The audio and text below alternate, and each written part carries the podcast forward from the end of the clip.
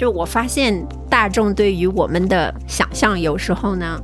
非常的离谱。就是那离谱的点是，大家不用人的这个模式去理解我们。我做视频，其实很多时候都是在说一些我认为很蠢的事情，比如说我为什么要出门，就就因为我要出门啊，就我也要逛街，我也要出去，我也要上班啊，为什么要问我为什么要出门呢？对吧？嗯，我为什么要去看展？那因为我想看展呐、然后还有一次是鸟屋书店，对我也觉得这个品牌挺离谱的。你看到那视频了对吧？嗯嗯，他他在那个标识牌上写轮椅需要寄存，我他妈当时惊呆了，然后他居然还敢写出来，然后因为那个时候我已经开始做视频了，我就觉得这个这也太他妈离谱了吧，我就我就不挂你挂谁？对，然后我就给他录下来了。假如说我说接纳残障啊，具体的定义是，我接受我的身体现在是这个样子的，我接受它可以不被修正，并且它可以被展示，它不可以成为就是我不被爱的一个理由，因为它本来就是这个样子，人就是很多样性的，那我就是这样子。每期对谈一个陌生行业，我是天宇，我是天宇，欢迎收听天宇兔 FM。这是一档为了开拓眼界、走出自己的局限而设立的播客，通过与人的对谈来试图与未知的领域和知识产生互动。我们每周四更新。据世卫组织以及世界银行发布的世界残疾报告表示，全世界有约十亿人有不同程度的残疾。我们不难发现一个悖论：我们的社会上有如此数量庞大的残障人士，但在通常对社会的体验和想象中，残障人士的身影却并不多见。非残障人士在面对残障人士时，往往也会产生一点无所适从，不知道什么该讲，什么不该讲，这却更加加深了原本可以消除的误解。残障人士的日常生活是什么样的？社会给残障人士造成了怎样的不便，又贴上了怎样的标签呢？本期节目，我们有幸请到了无障碍设施评测 UP 主大橙子好妹妹对谈。你好，我是大橙子，一名视频博主，也是一位轮椅使用者。大橙子自幼因为患上脊髓灰质炎而常年与轮椅为伴。他在视频平台上用一种轻松快乐的氛围，将自己与其他残障人士的真实生活呈现到公众面前，打破了对残障人士的刻板印象。大橙子在 B 站拥有将近十万的粉丝，也曾经登上央视新闻周刊节目。在成为全职 UP 主之前，他也先后在阿里、网易和美团就职。在接下来的内容里，我们与大橙子从他作为一个残障人士在几家大型互联网公司的工作体验聊起，深入的聊了聊从他的视角所看到的残障群体所遇到的困难，非残障人士该如何与残障人士交流与互动，社会的接纳与制度问题等等。这段对话让我们用一个全新的视角去看待似乎无比熟悉的世界。我觉得这段对话对于我们双方来说都是温暖的。在2022年即将迎来尾声的时候，或许这正给我们一个机会来重新审视自身与其他人的相处与互动。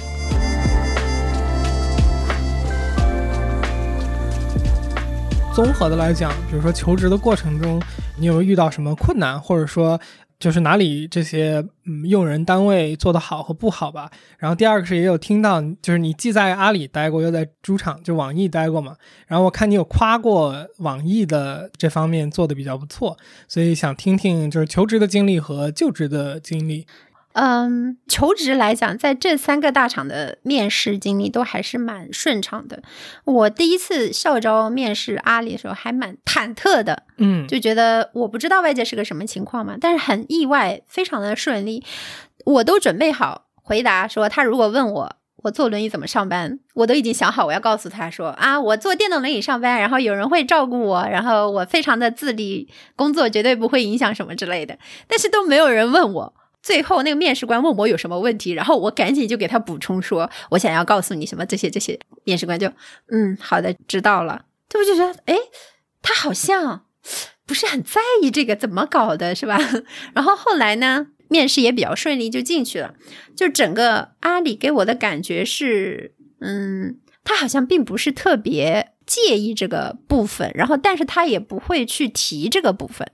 我去了之后发现，因为它是我当时是在它的新园区，很大。一般来说，新建筑它无障碍都做得很好。嗯，我就买了一个电动轮椅，租在公司附近，每天就开电动轮椅去上班，就一两公里的这种感觉。嗯，所以整个都非常的顺利。在工作的时候，也没有人跟我谈过任何关于残障的问题。团队里的人，因为都是年轻人比较多，嗯所以就对我都还蛮好的。大家非常多的聚餐，就刚刚毕业的时候，那那那种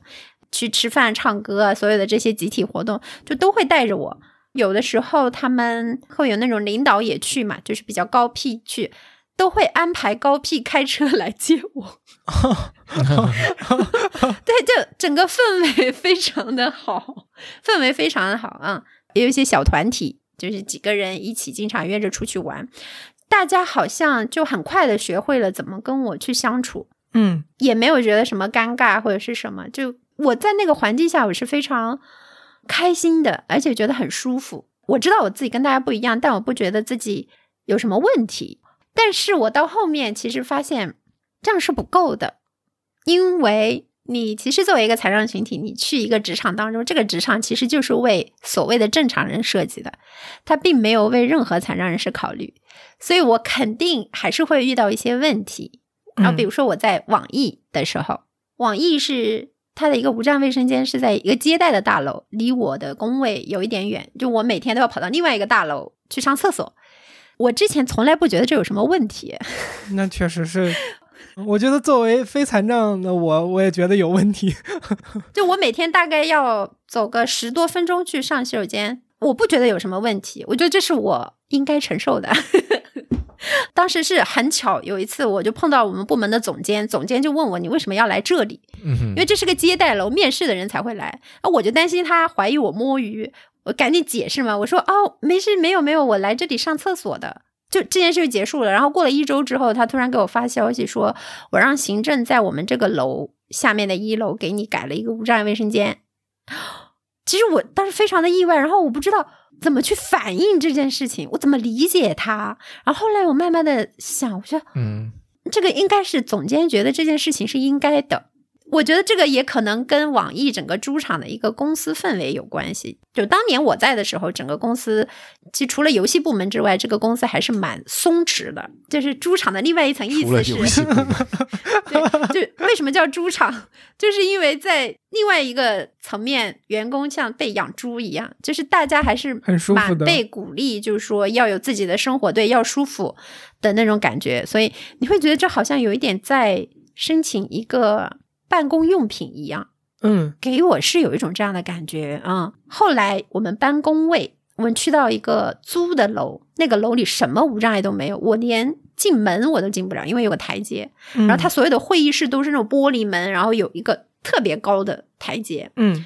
我我当时搬工我就很担心，我就提前去，我看了之后我就非常的担心，我当时就跟那个行政说，我这里上不去，你们得给我想想办法。然后我跟他讲了之后，大概就那个周末吧，他们就帮我全铺上了那个坡，然后厕所帮我改造了一间，就是两间打成一间，这样我轮椅可以进去。嗯我其实第一次主动提的时候，我还是有一点包袱的，嗯我就想啊，他们怎么看我？但没想到就是非常配合。然后来了那一次之后，我突然觉得这是我应该得到的，就是隐隐的有一种觉得这是我应该得到的权利。然后后来我把这些经历做成了视频之后，我更加的肯定了，其实就是这样子的。嗯哼嗯，然后后来到了美团，就其实这我我想说，整个国内互联网公司其实没有任何对于残障员工的任何额外的支持，仅仅是因为这个行业当年它是上升期，并且它有钱，然后它比较年轻化，它比较包容开放，所以得以我可以以个体的形式进去。当我申请到某些东西的时候，它可以给到我支持。当然，这个也跟每个公司的一个个体的环境有一点关系。你像我在美团，它非常多的问题，它连那个门禁我都进不去，就是它要同时开两个玻璃门，嗯，然后你又要按门禁，然后时间又很短，就是我连进门这件事情我都没有办法轻松做到。就我去跟他们提要求的时候，可能当时找的人不对，人家跟我说，我给你一个保安的电话，你给他打电话，他来给你开门。就你可以想象，我每次到了一个门口的时候，我要打电话，然后等一个人好几分钟，嗯等他来。我才能去吃饭，我才能下楼，我才能够去别的楼层开会。嗯哼就是我觉得这个很不可思议，我非常难受。就是因为我申请了，但是他给我这样的回复，其实我不太能接受。我有一天我就嗯下班回家我就哭了，就我当时难受的点不仅在于我自己，就是我当时在想，美团也算互联网公司排得上名号的吧。嗯哼就是如果他都是这样，你可以想象一下，其他的残障朋友不会比我好过到哪里去的。嗯他们会面临什么样的情况？他们可以选择什么样的公司？就在那么有限的范围内，我们还碰到的是这种情况，然后就非常的戏剧化。就是第二天，我就看到我的同事他在那个内网发帖，让行政官关注我的办公便利性的问题。嗯哼，嗯然后行政的负责人他就来找我，然后我就跟他反馈了这些情况，然后他就说：“好的，我们会给你弄的。嗯哼，”啊，你稍等一下，外卖来了。啊，好的，哦好，美团来了，啊，喂，美团来了，你好。哦，好，谢谢啊。对，美团来了。我感觉这段可以留在里面。然后，然后那次我非常感动，就是那个其实是我同组的同事他发的，但是我跟那个同事根本就不熟。他是因为经常观察到我进门和上洗手间不方便，他才发的帖。然后后来我问他，我说很感谢你什么的，然后他就说他要感谢我。我说为什么？他说因为我看了你的视频，我觉得你做的事情非常有意义。嗯然后我跟我的朋友分享，我的朋友说我也可以做一些事情，我就在想我可以做什么。他说他当时发的时候，其实还有一点犹豫，就是他要不要做这件事情，他会觉得是不是有点多管闲事啊，或者是怎么样，会不会给我造成一些困扰啊，一些麻烦。然后我说我非常的感谢你，嗯，因为他，然后后面这些困扰就解决了。但是其实你想想看，这都是非常个体化的、非常偶然的一些事件，就它不存在一个概率性和必然性的。嗯，所以目前就职的情况来讲，嗯，通常来说是这样的，就是说。呃，就国内的互联网公司，他可能还看不到，他需要主动给你提供一些什么东西，那他也不会主动的去说这个部分。但你如果主动的去跟他提，他是会帮你去解决一些问题的，在他可操控的那个范围范围之内，是这样子的。嗯哼，然后，其实国内做的比较好的是外企，因为外企它是带着国外的那个标准过来的，然后也有很多多元化、包容性的一些公司文化，它就会嗯非常明确的就说我们要呃促进残障群体就业，或者我们要跟残障的员工一起啊，要包容啊，经常做一些文化周啊，经常做一些宣传，就是这样子。他们会比如说面试的时候就会考虑到一些啊，你需不需要什么支持啊，然后包括办公环境你是否方便。明白。在这三家公司的时候，除了你之外，你还有其他看到残障群体的朋友在公司内吗？还是就只有你嗯，有这个情况？嗯，很有意思。我在美团没有，在网易没有，但网易有很多临时受伤的人，他们愿意坐轮椅啊。然后，但是其实时间倒叙来看啊，你你通过我的视角，其实我是后来才发现的，就是我刚进去的时候，阿里嘛，我就看到，哎，有一个是坐轮椅的。他是开那种类似于有点三轮摩托一样的这个东西，在园区里面移动。我刚入职的时候就碰到他了，我就跟他聊天认识了。后来我还看到一个拄拐的，因为这两个人给我一种印象，就是哎，阿里还蛮多残障人的，我就带着这个意识。然后我当时在阿里没干多久，我就走了。后来我就认识了那个在阿里开三轮的那个人，啊哈，然后他就告诉我，因为他比我早一年进阿里，他到现在都还没有离职。他跟我说，据他观察，这七年就只有三个坐轮椅的，就是我那个跟他聊过的人，还有他自己。那这三就你正好都遇到了另外两个对人，对对，那我觉得这么说对，所以我想问也是这个点，就是虽然他们感觉反应的挺快的，但是真的，呃，残障群体来这些大厂就业这个情况还是非常少见的一个状态吧。对，我觉得现在啊，目前我们最大的问题其实就是就业，但是就嗯业背后根源性的问题其实是教育。嗯有有历史政策的问题，比如说我们上大学会有困难，会被拒录。从中小学其实也会有可能是，比如说经济层面的，然后还有一些实际层面的，比如说，如果我家里人不是老师，我要坐轮椅，我在学校里面宿舍我是没有办法进去生活的。我跟学校说申请我要一个保姆，学校会接受吗？对吧？然后我去哪里找保姆？我是不是家里要有额外的钱？那然后我有一个保姆的情况下，我怎么跟我的同学融入，跟他们好好的交流生活，有一个完整的人格，一起成长这个部分，就其实还蛮蛮复杂的。所以其实这个背后是很很大的问题，在教育的这个部分是缺失的。虽然说像我这种接受过完整教育的残障人可以去找工作，嗯啊、大家看起来好像我们不需要什么支持，但其实我们也是需要支持的。就像我刚这话跟你们分享的那些困难，就是每一个层面的朋友，他都需要一些东西的支持，可能这个支持但是是不一样的。就是我们可能需要一些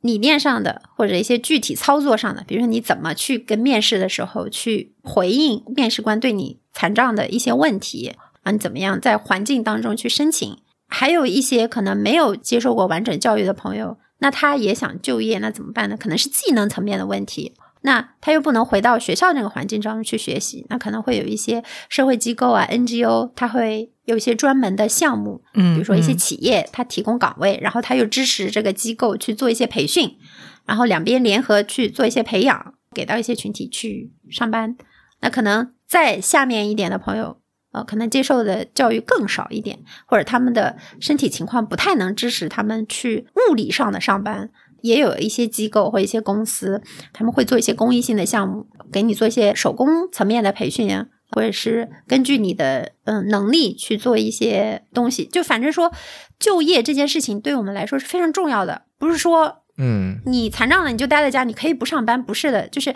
如果我们不上班，你整个人就会完全的脱离整个社会。对对，就是这样的话，你就是是非常可怕的一件事情。我之前一直用一个比喻，就是我们在风控期间可以感受到一个人跟社会的连接是多么的重要。嗯就你虽然人在家，对吧？但比如说你有钱，你可以高价买到一些东西。然后如果你有资源，你有单位，你的单位会给你一些保障，会送一些物资。需要朋友给你的一些关心，你需要家人的支持，是吧？你的邻里之间，大家也会相互的关心帮助。你想象一下，如果你一个人所有的这些都没有，然后你就待在家里面，你会成为一个什么样性格的人？你你会嗯生活在一个什么样的环境里面？所以跟社会的连接这件事情就是非常的重要。所以就业这是一个最强的一个桥梁。有了这个，至少说你跟外界是沟通的，嗯你可以有互动，然后这个人会会有成长啊，然后会慢慢的接触到新的那个东西。当然，就是如果你有收入，这件事情也是非常重要、最重要的事情。对，而且我觉得这个群体融入社会本身也会改变这个社会里边基础设施，还有大家观念，还有规则，这所有东西的。嗯，对对对对对，是的，相互的，相互的。嗯，我想起来，就是大白，我不知道你要不要说一点背景，这样一会儿聊的时候，如果说到什么这个生病之类、做手术之类的，可以有一些共鸣。要不要自己啊 Q 一下你自己？那好吧，那就那就介绍一下，就是我我是有一个哎猫猫，就是我的猫很喜欢跟我一起工作，就我只哦要有线上会议什么的，它就要到旁边来。它它是一个很会找镜头的猫，原来是这样啊！回到刚才的那个话题，就是他想说的事情。北京第一个活下来的少年。啊，呃呃，你这个说的太 dramatic 了，就是呃，但 但确实也差不多，就是呃，我有一种罕见的心脏病，先天性的。然后九几九九八年做手术的时候，在阜北京那个阜外医院，然后才两岁，呃一岁多，那个时候据说是这种形态的心脏病，呃，之前没有人手术成功过，嗯，然后所以就是这么一个情况。然后嗯啊，我后来又做过两次这样心脏病的手术嘛，然后其实就是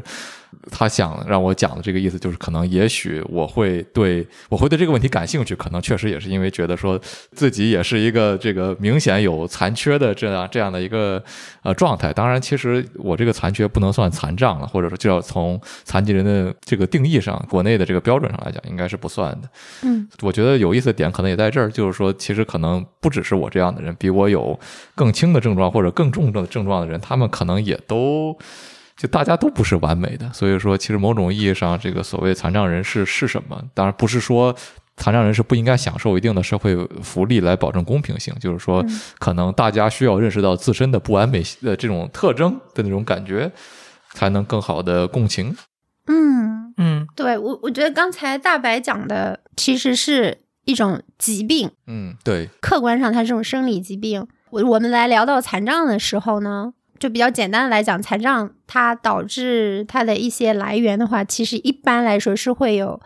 两个原因。第一个呢是疾病，是一部分，比如说他生了病，然后会有些后遗症，比如说我，嗯我就是因为小的时候啊、呃生病，然后后遗症就肌肉没有办法发育。这个大家可能听过，这个病叫儿麻嗯啊，儿麻后遗症就是会影响他的运动神经，然后肌肉不能发育。嗯呃，这是一种残障的来源。然后另外一种呢是事故，比如说很多人是呃交通啊，或者是其他的一些呃工伤啊这样子的情况，他突然导致他致残了。但是我觉得这两个概念它其实是有关联的，但它其实不是同样一个东西。嗯然后这里就有讲到我们到底是怎么定义残障和我们怎么称呼、形容残障这这个概念。是的，现在来讲的话，可能大众很多人他都不太了解这个部分。嗯，就是目前我们国内比较多的使用的词呢，一个叫残障，嗯哼，一个叫残疾。这两个词其实大家都是可以用的，但这两个词其实它背后代表着非常不同的一个含义。就是这里面可以跟大家简单的讲一讲。嗯嗯嗯、我们讲先讲残疾。目前来说，在国内官方的定义就是要称我们为残疾人，对，这是官方的文件通报，包括正式的媒体啊，然后各种文件的用词，它就是这么规定的，这么推荐大家用的。嗯是，那在残疾之前，其实还有一个词，嗯它叫残废，嗯大概在呃上世纪八十年代左右的时候。好，然后呢，这个词它其实大家可以感受到，这个废就是意思是说，呃，你身体有缺陷，那你整个人就是废掉了，没有什么价值。它表达了一种就是社会价值的定义。对对对，它其实是这个词的形容，它实际上是反映了这个社会对这个群体的一些定义和一些观念吧。那残疾这个“疾”字呢，它更多的就是代表一种疾病，是，他更多的在这个时候，大家会觉得啊，因为你生病了，然后那生病了要怎么样？生病你就要去治，嗯嗯，然后你需要修复。OK，这是现在目前主流的一个观点。那么残障其实这个词呢，目前还没有被官方收纳，它是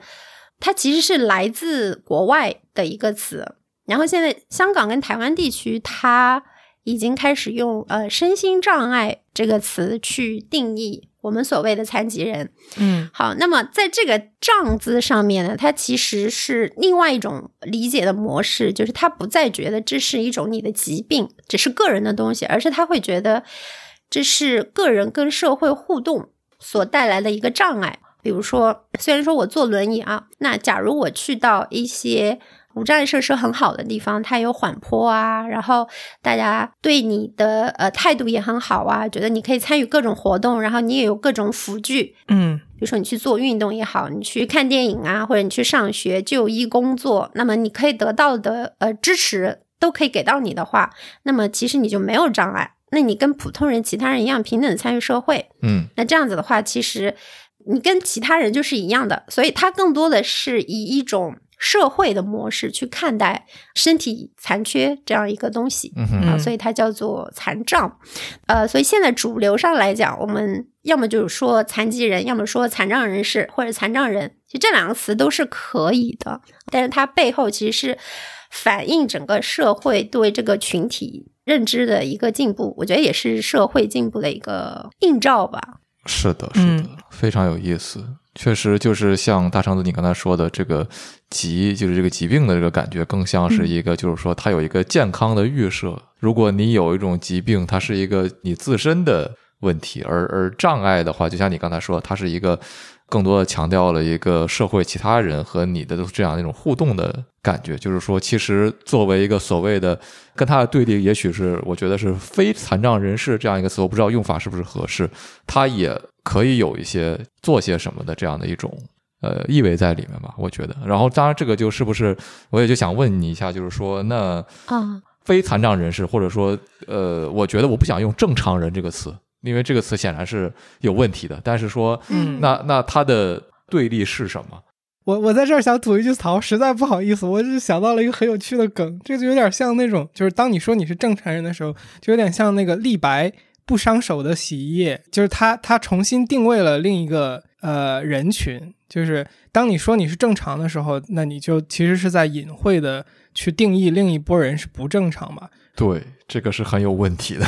嗯，嗯对。然后我觉得这个其实也是在残疾这个呃医医疗模式下面，大家对应会使用的词，嗯因为大家会觉得，因为你生病了嘛，那我就是正常人啊。然后还有一个词大家常用健全人，嗯嗯嗯，然后我觉得大白能够知道非残障人士这样一个说法，其实就是还挺意外的。这个词可能是在比较了解我们这个群体或者跟我们有一定的深入的接触之后才会用的这个词。就普通人对残障没有任何了解情况下，大家都会比较直接的就会用啊，我们正常人，我们健全人，然后你们残疾人就会用这样的词。因为大白说了他就是那个手术的经历，我就会觉得好像我不知道是不是因为这个经历，好像你自己对这个部分会更有同感一点。有可能。对，在这个两分法的这种情况，就是任何的两分法，它其实都是非黑即白，都是二极管的。其实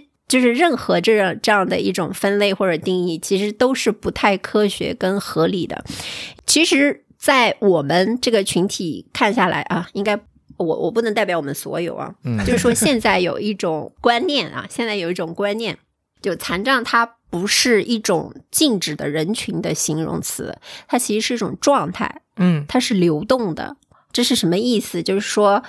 比如说天宇好了，嗯天宇你现在是一个非常健全、身体健康的一个男性，对吧？嗯，那你难道永远就跟残障这个词没有关系吗？不是的。就比如说，你可能受伤，大家很可以想象，很可以理解，对吧？嗯但是，比如说，你有没有想象过，比如说你在开车，但这个时候你不能接电话，你不能看手机，那你如果手机上有一个非常重要的提醒，这个时候你怎么办？你会觉得自己不方便，对不对？对，嗯呃，另外一种场景就是，比如说你以后有小孩了，你可能在抱着小孩，嗯，然后你抱着小孩的时候，也许来电话了，或者要开门了，或者要去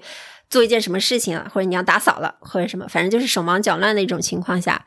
从广义上来讲，它也可能是一种残障的状态，因为你现在做很多事情的时候，你的身体是不方便的，嗯，所以呢，在这种定义下，大家都需要一些辅助措施，或者有一些更好的设计，能够帮助所有的群体可以在各个场景下解决自己的问题，就是做得更好。嗯那回到就是残障跟非残障人士的这个二分法上面来讲的话呢，我其实是希望让大家看到，就是每一个人呢，他都是有可能进入残障的这个状态的。嗯有的人可能是很短期的，一下子；那有的人可能是一段时间，那有可能一个人是一生的这样子的时间。所以，我觉得有时候你去定义你到底是不是一个残障人，这个其实是很难的。比如说，嗯呃，比如说大白，你我如果说你是个残障人，你你肯定觉得哦，好像也不是，对吧？嗯，但好像也不是不行那种感觉。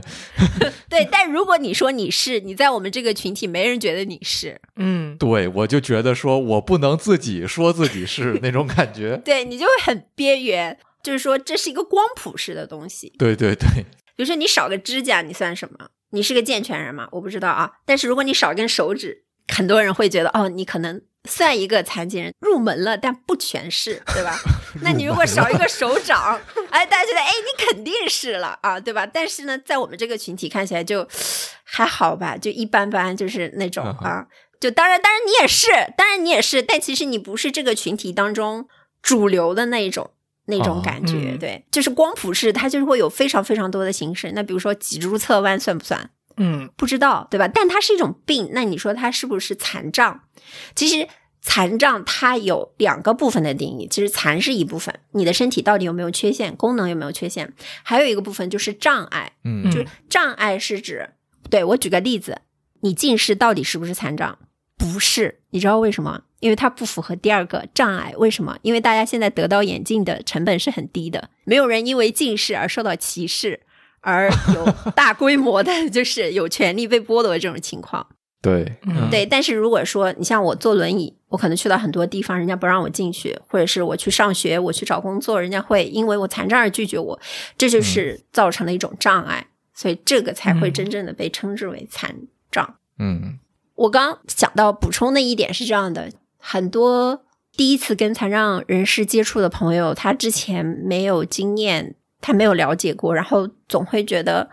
他不敢在我们面前，他就会想啊，我是不是不应该在他面前用“残”这个字？残疾啊，残障啊，好像都有“残”字，我是不是要规避这个词？嗯，我会觉得，就这个词，它只是一个中性的形容词，它只是个名词而已。但为什么大家用起来这么别扭？其实是因为，就是这个词被污名化了。嗯哼，它有很多的负面的一些形象，啊、有人会觉得啊、你就是很惨呐、然后过得很苦啊，然后每天愁眉苦脸，然后又在家里哭啊，然后出去又很愤世嫉俗啊，大家要帮他，他又觉得不好意思啊，什么这些。但是其实大家去想，这些东西都是大家通过一些外部的故事或者一些宣传去灌输到你脑子里的。就你真正的去接触了一个残障人士之后，嗯，大家都会觉得，哎，好像打破了自己之前的一些想象。就我发现，大众对于我们的想象有时候呢，非常的离谱。就是那离谱的点是，大家不用人的这个模式去理解我们，嗯哼，他们会用类似于另外一种异类的模式去去想象我们。就假如说我是人的话，那么我肯定也有各种情绪，就是如果有人对我不尊重，我就会生气。那我也想出去啊，然后我也需要交朋友啊，就我也想寻乐子啊，我要开心啊。嗯哼，但是呢，大家比如说，如果看到一个坐轮椅的人，他去，比如他去上学，大家可能还能理解；但大家看到他，哦，他去做运动，哦，他还要去逛艺术展，做一些可能非必要的，休闲娱乐，对，非必要，大家觉得非必要的事情，嗯就会觉得、啊，好奇怪啊，啊，就坐轮椅还要来这里呀、然后或者是我分享我的恋爱故事的时候，就也有很多这种非常典型的刻板印象。大家第一印象反应就是，哦，你的男朋友是个正常人，你男朋友跟一个坐轮椅的女士在一起，哇，你男朋友一定是个好人，真是一个大好人啊！就是 对，这大家不会去想哦，你谈恋爱你是因为什么？是因为你喜欢这个人，对不对？嗯你跟他在一起很开心，然后你们都有情感需求。他看到别人这种恋爱的模式，他就会讲别人是个大善人，别人是在做好事的这种感觉。就我是觉得呢，更希望大家用人的模式去看待我们、理解我们，那你就会觉得很多事情其实并不奇怪，也并不新奇，然后也也很好理解。就不然我做视频，其实很多时候都是在说一些我认为很蠢的事情。就理所当然的事情。比如说，因为我我为什么要出门？就 就因为我要出门啊，就 我也要逛街啊，我也要出去啊，我也要上班啊。为什么要问我为什么出门呢？对吧？嗯我为什么要去看展？那因为我想看展呐、就是那如果我是一个艺术行业的工作人员，我怎么办呢？难道我就不工作，我不上班了？你为什么不让我进去呢？嗯嗯，就是说去打破一些大家一些潜意识里面一些偏见是很难的。其实有时候，因为会被很长很长一段时间的这样子的一个对，观念去灌输，所以。嗯，有时候觉得其实做视频或者是去展示我的生活，去讲这些东西，嗯，有时候觉得挺无力的。嗯，我觉得这个就像你说的是挺长一段时间的一种影响，是不是也是就是讲说，因为可能这个社会，因为中国毕竟这些年发展的就从基础设施和这个城市建设方面还是发展的很快的嘛，那所以可能在我们小时候那个时候的基础设施的水平，可能确实就不适合这个残障人士，比如说出行。那，那个时候可能他们的生活就更加受到限制，嗯，那大家就比如说从小的有一个观念，就是说，呃，我也不确定啊，我就瞎瞎在描述一个场景，就比如说你家的某一个亲戚有这样的问题，那可能你就会道听途说到他们的经历，然后那你就对这个群体的出行情况，呃，形成了一种预设，就是说，哦，这个群体出行是很少见的，很不方便的，甚至是不太可行的。所以在就是你长大了之后。就是虽然社会进步了，但是这个观念已经形成了嘛？那这个观念可能是由于我们的这个社会的发展速度和这个技术建设的改变导致的一个大家意识改变的滞后。嗯哼，其实因为它是一个社会问题嘛，嗯，所以其实除了比如说对市政建设啊，然后法律的支持啊，包括人们的观念以及各种理念的宣传，包括就教育层面，就很多东西它都是综合在起影响的。那可能历史因素它比较早了，嗯就讲近期现代。呃我们都是九零后吧，啊，嗯就是我们这一代人 啊。现在就是我之前呃有去做过一个小调查，大概一百多个残障的朋友，就是嗯问他们现在阻碍大家出行的一个最大的阻碍是什么？我你们两个可以猜一猜，你觉得第一反应者是什么？出行最大的阻碍，我先想在这里 问一下，就是就是是不是不同的残障的，就是不方便，比如说是腿有问题和手有问题，大家的情况是很不一样的。啊、但是你可以把它综合起来，比如说啊、因为硬件或者它的支持不太够啊，就不是那种特别小的，跟残障类型没有太大的关系。嗯，够不着东西，就比如说摁不到电梯或者摁不到我家的楼层，我如果我住的稍微高一点，出出行最大的障碍是什么？是是这个问题对吗？对啊，对你你猜一下是是歧视？啊？对，就是天域讲的可能硬件层面一些具体的困扰，对吧？对，就大白其实是很接近那个真实的答案的。哦，谢谢。就当时哦我我自己也很惊讶，因为我可能我已经习惯了。就排名并列第一的有一个原因，就是因为大家的目光，嗯。啊，可能这个事情很多人都想不到，然后可能有的人也很难去体会这个东西。嗯，就是比如说你坐轮椅，你有一个明显的残障在摆在面前的时候，就是你每天出去，天呐，你要接受超级多目光的洗礼。就是现在，因为大众对这个东西太新奇了，嗯。你可能年轻的朋友确实好一点，但你稍微年纪长一点的，嗯就是整个人就跟着你没完，就一直看着你，就走到你前面了还要回头一直看着你。有的人可能他只是好奇，但是那个目光他表达接受者看来他是非常的冒犯的。嗯就是无论你怎么样，你走在街上，一个人一直拿眼睛盯着你，你你不会觉得这是什么很开心的事情。你你你就觉得你是一个客体，你凭啥看着我呢？对你觉得你是一个你是一个猴子，嗯，嗯。我可以讲一个，就是我的感受嘛，就是关于这个嗯凝视这件事情。我以前是没有对凝视这件事儿有太多的经验的，我觉得，因为一般大家讲凝视，特别是作为男性嘛，对男性会会讲你，是一个健全的年轻男性吗？至少外表看起来是这样的，啊就是说这个一般一般可能电影里会讲男性凝视是对女性身体的这样一种凝视。作为理论上我们知道这个东西，但是就是说我可以去想象它，但是我没有真正体验过被凝视是一个什么感觉。好了，嗯我后来有一次前一段的时间在夏天，我在日本那个时候，就今年夏天，我出于一些研究上的兴趣。我决定去看一些 BL 同人志和这个 BL 漫画。呃，如果不知道 BL 是什么，就是男男性恋爱的，就两个男性恋爱的这样的一个作品。其实日本书店是有一个很专区的，就是这个柜台就是给这类漫画，然后少女漫画、BL 漫画之类的。嗯然后就是它，它首先这个东西都不是一个你需要呃特意到一个特别避人耳目的地方的，但是那个区域里面会驻足停下来，真正想要找一本书的，而不是仅仅扫过去的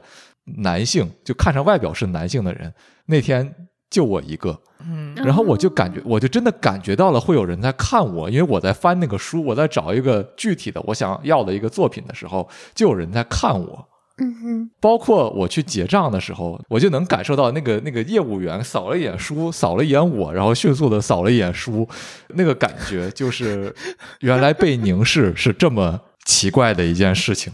嗯嗯对，我觉得这个是一个社会的少数群体才会真正体验到的是的，是的，嗯、一个感受，对，就会边缘化。我还以为大白会说自己做手术的时候，或者在病床上，然后被各种什么教授带各种几十个医学生在这里对他进行一个什么凝视。啊，毕竟是第一个活下来，我有一个朋友真的有这样的经验，呃，这个哦 无中生有，这个能说吗？不是，是哪个朋友？你知道是哪个朋友？啊，不，你认识这个朋友，但是问题是，他做的这个手术本身，嗯就是个下体手术，对他做的是一个下体手术，然后被医生带着无数的学生包围，还录了像。啊，他他多么希望那是一个全麻的手术啊！这个这不不征求你同意的吗？他没有被征求同意，不一定的，对我觉得不一定的。其实，在国内因为他其实并不侵犯你的隐私，啊，在某种意义上，嗯嗯，因为他如果只作为一个医学教学案例的话，其实嗯这个应该是 OK 的。因为我做过，也做过好几次手术。因为我长大之后，因为骨骼发育的问题，有去做脊柱侧弯的手术，然后呃双下肢矫形的手术，就是这种事情我已经司空见惯了。嗯，就是突然那个主任带一堆医学生过来，然后可以说这这这那那那，然后有的时候是我真的没有穿衣服，嗯，然后他进来的时候，然后我都不知道我要不要，我要不要盖住我自己，你知道吗？在在那个时候，你会就很明显，你不觉得自己是个人，嗯就是这种感觉。嗯，你是个物体，你是个物件，但你不是一个人，你并没有被人啊、就是照顾到你的感受的那种。是的，感觉在这个意义上，心脏病手术还挺幸福的。全麻了之后，你就不省人事了，你也不知道发生了什么。等你醒过来的时候，你就知道啊，我好了心脏病手术挺幸福的。OK，啊。对呀、因为如果你没好，你可能也不用醒了。嗯，我刚才以为你要说的是你的头发，因为说实话，我觉得就是他现在这个头发看起来又正常了一些。之前他那个头发已经到长发披肩了，嗯，就是尤其是他两三年前就是在一直没有回国，一直在加拿大的一段时间，就是那个头发已经，呃，如果你从后面看，有点难以分辨男女的那个状态了。所以我觉得他那个头发其实挺容易争来凝视的。然后包括之前有一个故事是，他有一个表姐，然后那个表姐是那种特别男性化形象的一个女孩。咱们这段能剪了吗？啊，呃，呃，这个剪剪完看吧。然后他是当时长发披肩嘛，他们两个一起出行，然后去去那个坐地铁，然后安检的时候不是会分那个，就是如果他要很细的，就是扫你啊什么，他会分男女嘛，就是哦男性就被哦男性安检员检，女性就被女性安检员检。嗯，然后呢，他就被推到了那个女性安检员那边，然后听说那个女性安检员特别大声的说了一句：“他是男的。”所以我我我以为他他的凝视会来自于这个，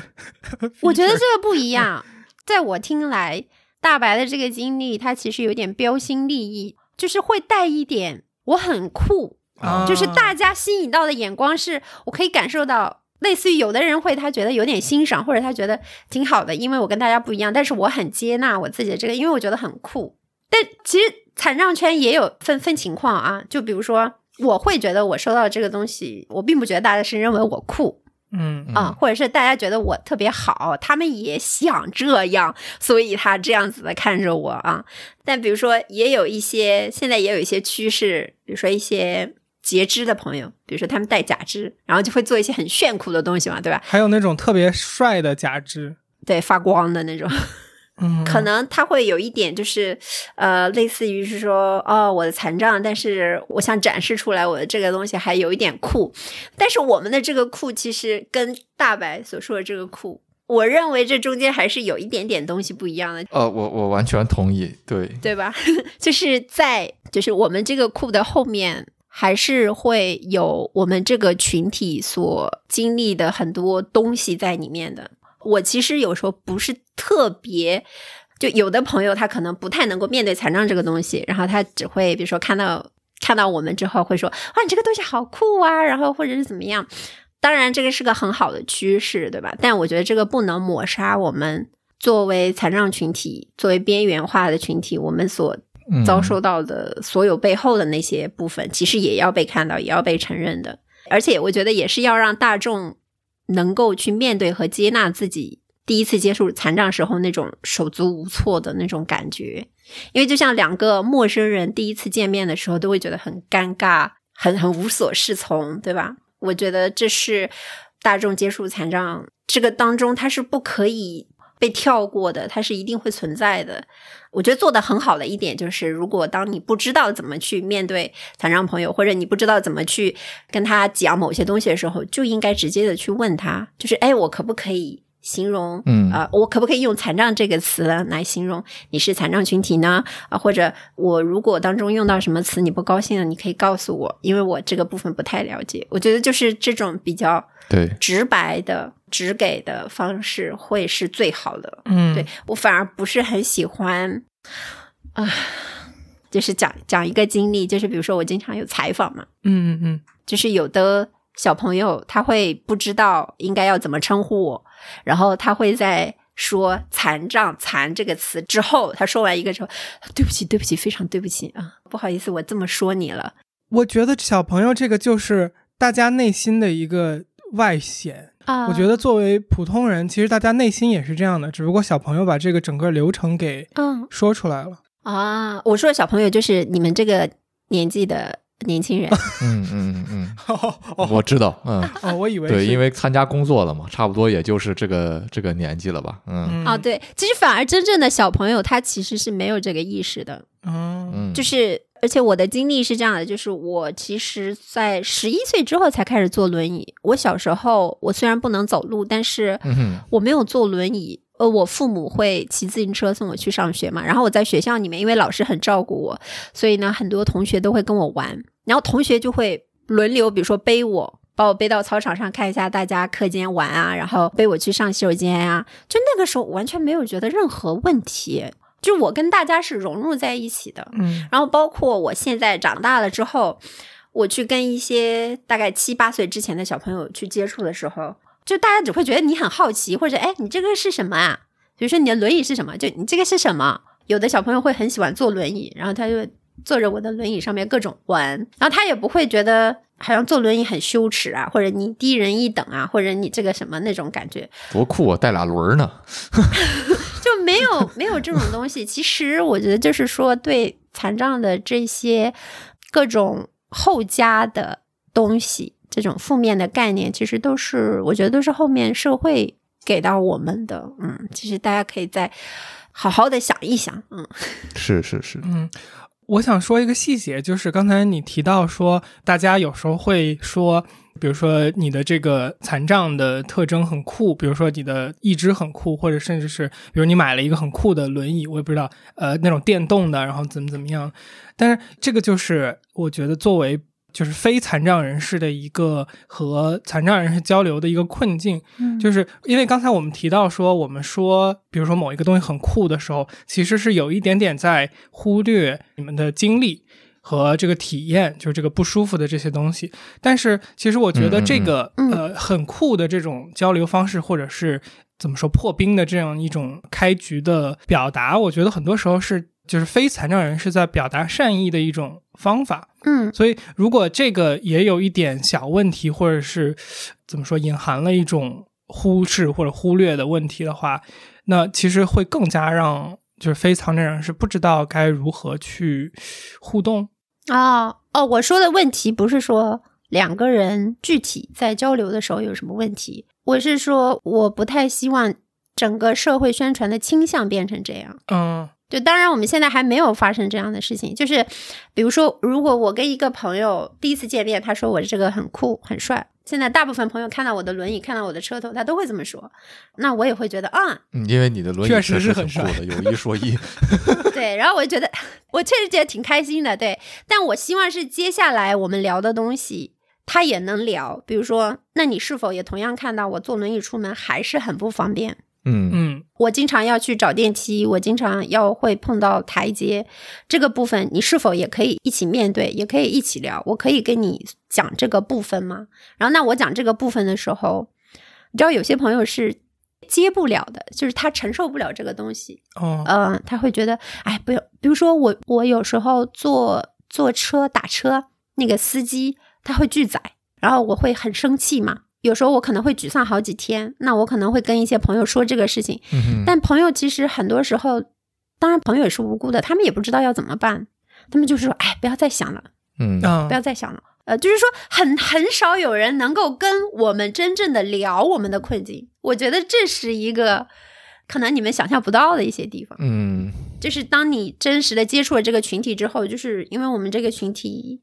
我觉得是面临承受着一些比较沉重的东西，然后这个沉重的东西确实不是每个人都能够去直面和去讨论的。我们不是要去讲解决方案，我们只是要去谈一下，对，倾诉一下这个事情啊。比如说现在嗯，我要去上海地铁换乘啊，现在换乘蛮麻烦的。那如果我跟朋友一起坐地铁的话，我有时候会觉得很不好意思，就要带着他去跟我绕路，你知道吗？然后有时候绕路我还经常找不着路，嗯，因为我们换乘要走直梯，然后有的直梯跟大家换乘那个路线是不一样的，对，很远。这个时候我又觉得我不能拒绝他，然后朋友也觉得他不能够跟我分开，嗯然后那我们这个时候可以吐槽，就说啊，我们平时都是这么走的，我们觉得好不方便哦，对吧？那这个时候就很多很多朋友其实不一定能够跟我们聊这些，就是聊一点点可以，但不是所有人都可以跟你完全的去讨论这些。当然，有时候我自己都觉得这个嗯，这些事情怎么说呢？确实太沉重了吧，或者是说太让普通人有同感了，所以我觉得有时候很其实很孤独的。我觉得这个孤独感其实也是我当初为什么做视频，嗯嗯因为我的个人的经历，其实在残障群体中完全不具有代表性，因为我是完整的接受过教育的一个人。对我读到了研究生，然后我去互联网公司工作，嗯嗯，然后我后来其实才知道，其实主要得益于我父母是老师，他们非常注重我的教育。然后那个时候上学，我就住在家里面，我没有普通残障学生能遇到的问题，我家里面都帮我克服了。嗯在这样的一个情况下，其实我作为一个残障人，但我身边很少有残障的朋友，所以我是充分融入社会的。但是在这个过程当中，我成长过程当中，就是啊、我觉得自己非常的孤独，在某一些部分上，我困扰的东西，没有人是懂的。就至少是大家面临的事情是跟我是不一样的，我也没人可以去讨论，也没人真的可以给到我解决解决方案。就比如说那时候我们考大学，我其实蛮焦虑的，我家里人也蛮焦虑。其实那个时候政策上已经有一点放开了，就是说残障的高考生去考大学，大学是就是不是那么可以随意的拒绝拒绝我们呢。但是我家里对，还是很很担心的。我自己其实也是很担心。但是你说这个事情，你去跟你的朋友谁讲啊？谁会懂啊？谁能够帮帮帮你啊？这些东西，就是，嗯，就是所有的东西，很多时候就是只能够自己消化。然后包括我找工作的时候也是啊，那个时候我就工作了之后，我经常出去玩，我就会发现，我跟其他的朋友出去玩的时候，我会非常的无所适从，你知道为什么？就是如果我们去一个陌生的地方，我非常害怕，就我害怕那个地方到时候我进不去，或者我上不去，嗯或者我不能去上厕所，然后我又不能用什么理由去拒绝，然后我说啊我不想去，但是其实嗯怎么说，作为你的朋友。大家还是会想要带我出去玩，然后想跟你说，就纯粹的朋友来讲，他就哎，你为什么不去呀？然后大家都去啊，那也挺好玩的什么的。那等你真的去了之后，你发现哦，有的路不好走，那你这个时候你怎么办？是吧？你让所有的人陪着你吗？是然后你让所有的人陪你绕路吗？然后你上不了厕所，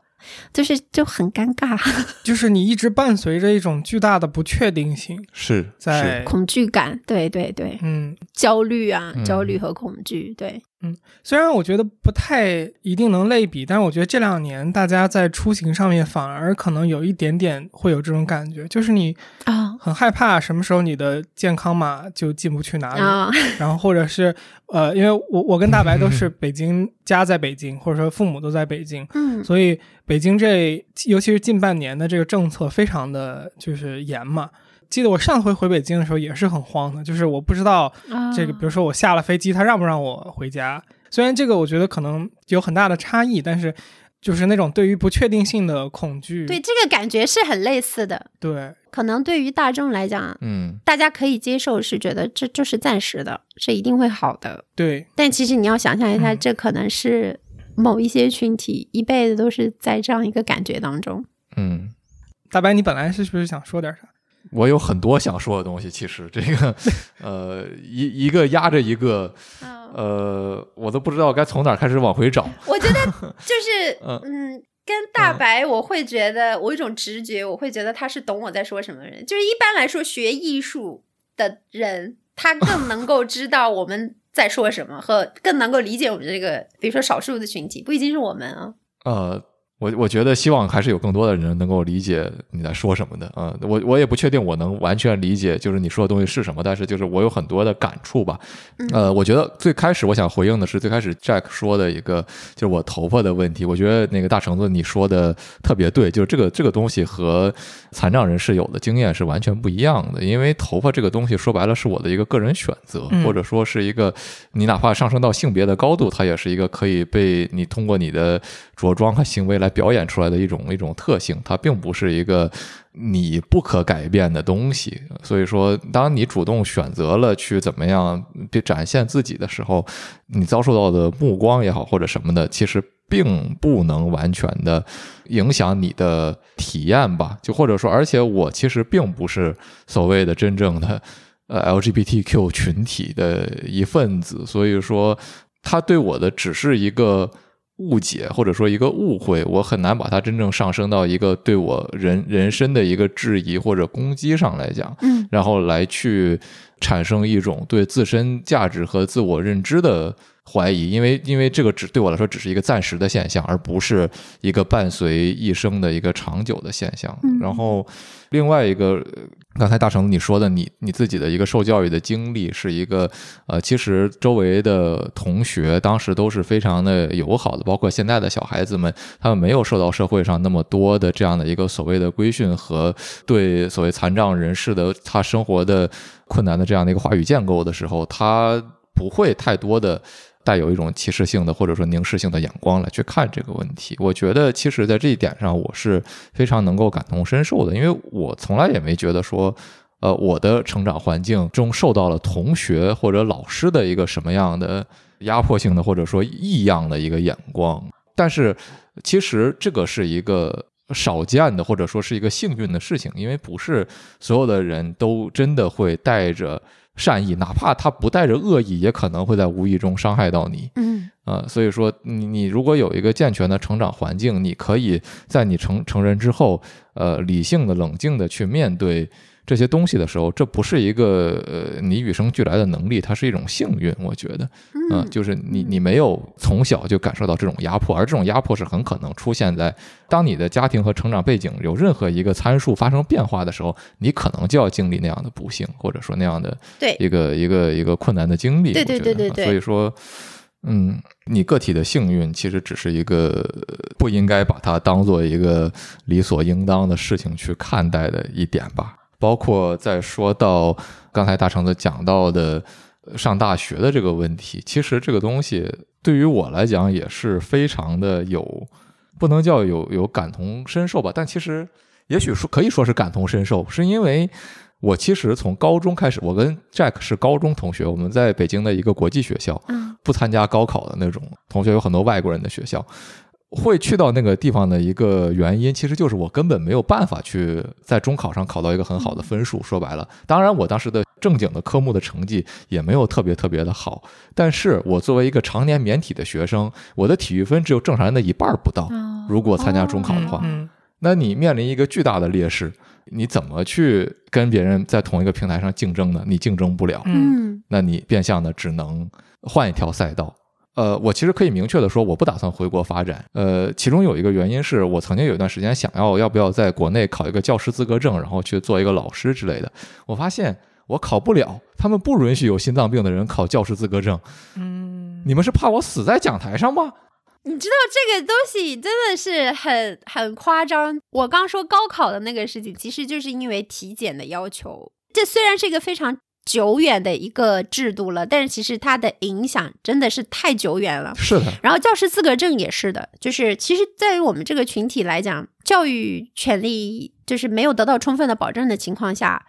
你的就业就会产生非常多的问题。你一个没有接受完整教育的人，你怎么可能你有一个好的资本背景去跟别的人去竞争呢？就是在现在这种环境下，对吧？然后，嗯，教师资格证这件事情呢，其实，在我们这个群体里面，也是一个非常头痛的问题。因为你知道，现在除了你要去做体制内的老师，前几年就有个政策，就你在校外做培训的老师，你都要考这个证的，否则你就是有一点不合规。那么，但是你去考这个证，这个证也是有体检的要求的，然后这个体检的要求又是沿袭了之前的，是的，是的，一些标准，所以它其实是有很长的路径依赖的。然后呢？就之前还发生过一个事情，就是我们这个群体里面有个非常优秀的国外留学回来的一个朋友，就他教英文是绝对没有问题的啦。嗯嗯，但是他因为体检不过关，因为他也坐轮椅，所以他一直考不到那个证。然后后面就是自己去争取，去去跟教育局反映啊，然后想要。拿到一个这样的事情，然后也有媒体去报道采访，但是你要去改变一个这样很长久的一个制度，怎么说？它不是那么快的事情。当然，我相信他未来肯定是会去做改变的，但是到底是在哪一时哪一刻，它会影响多少人，这件事情是很不确定的。然后，其实包括我自己。我当年我是学英文的，学英文去考教师资格证非常非常的普遍，但是当我去看到那个体检标准的时候，我也疑惑了。嗯，就他有什么手长脚长，然后什么各种什么体检的标准，反正就是我是根据那个标准是不合格的。嗯，我当时其实真的是因为这个，所以没有去考。但那个时候我并不觉得这有什么问题，就我我会觉得有一点不高兴，但是我不会觉得这有什么问题。但到现在你会觉得这件事情是不太合理的。就你坐轮椅跟你能够当一个老师，你好好的对待小孩，你的这样的能力它是没有关联的，因为现在的包括硬件环境啊，然后软件环境，它它其实都不影响你做一个好老师了。那它为什么还要存在？对吧？所以其实这可能是更多人可以可能去思考的问题。其实可能从历史上遗留下来的这些政策制度，然后从各方面下来的一些影响，其实还有很多。所以呃，我们在各个方面都会面临很多的问题。我想说，我们这个群体其实还蛮挣扎的，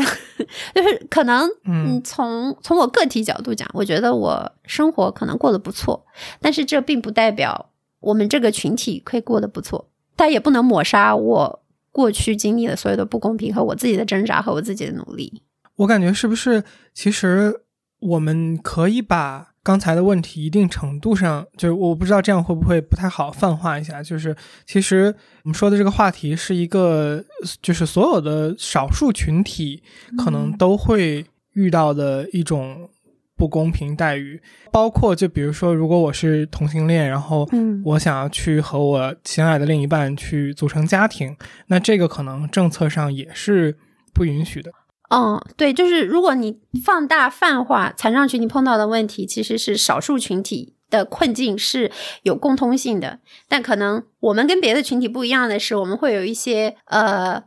比较特殊、比较典型的部分，比如说我们这个群体被普遍的矮化。普遍的悲惨化，普遍的还要羞耻化，其实是这样的。就我从小到大有很多的教育是说，你的腿不能走路，然后你的腿很细，不是正常的状态，这是一件非常丑陋的事情。你的残障需要被隐藏起来。很多时候，然后也有很多朋友跟我分享过他们的一些经历，比如说，呃，比如说他的学校小学的时候有领导来视察，然后他的老师跟他讲：“你今天就不要去到外面去，被领导看到。”哦天呐！啊，就是，就就这是一种非常普遍的，你是有耻感的这种感觉。我觉得在长大之后，在我真正的理解了我自己的残障，接纳自己的这个部分了之后，你有很多的，就你还有很多需要探索。不是说哦，我理解了我的残障是怎么样，我我知道了我面临的困境是怎么来的之后，你一下子就好了，你一下子就阳光开心了什么的？不是的，就是你还有很多个人的探索，比如说。很长的去齿化的这样子的一个过程，比如说，嗯，我是从去年开始才开始穿裙子，我敢露腿，嗯，然后我在这个过程当中有非常多的挣扎，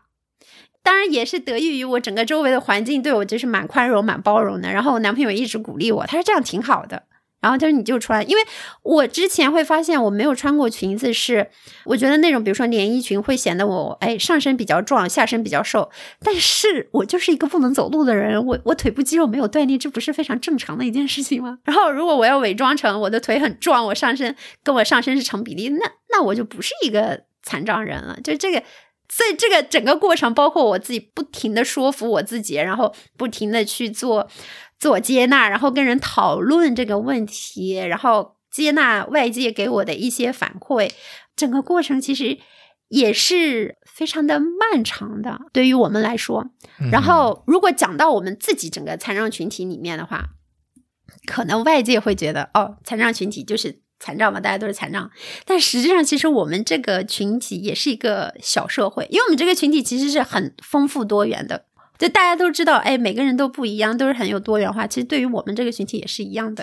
然后只是说不同的障别，他可能也只是面临一些困难不一样，然后他们会有自己的一些文化。嗯但是，比如说，我可以跟视障的朋友共情，跟聋人朋友共情，是因为我们会有一些共同的经历，比如说我们被边缘化、被忽略，有被不公平的对待，也有一些克服自己的羞耻的这个过程。然后，比如说我们聊天的时候，就会比较快的成为朋友。然后，比如说我们碰到一件事情，我们的观念基本上是一样的，嗯比如说我们吐槽，我们都发现这里有问题，然后我们都会吐槽。看到一件什么事情，大家可能都在担心同样的一个问题，所以就会有很多的共同语言。这是我们这个群体内部，如果说大家有一些共同性的话，我觉得这个是连接我们的一些桥梁。但是我觉得也有一点需要强调的是这样子的，就是我只能够代表说我是被残障教育开化过的人，嗯嗯我能够了解我自己的残障到底来自于哪里，然后我接纳自己的身份，但不代表这个群体里面所有人都是这样子的。虽然说，我觉得你形容别人残疾人、残障人，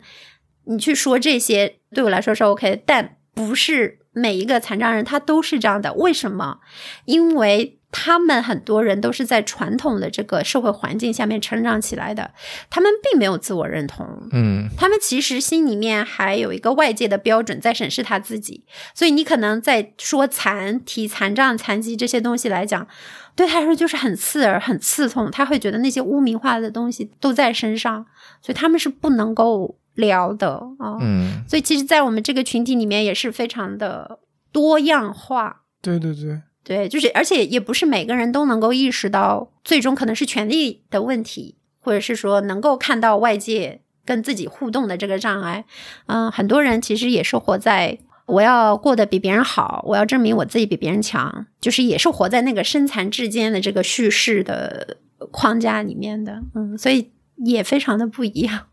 确实像你说的这个。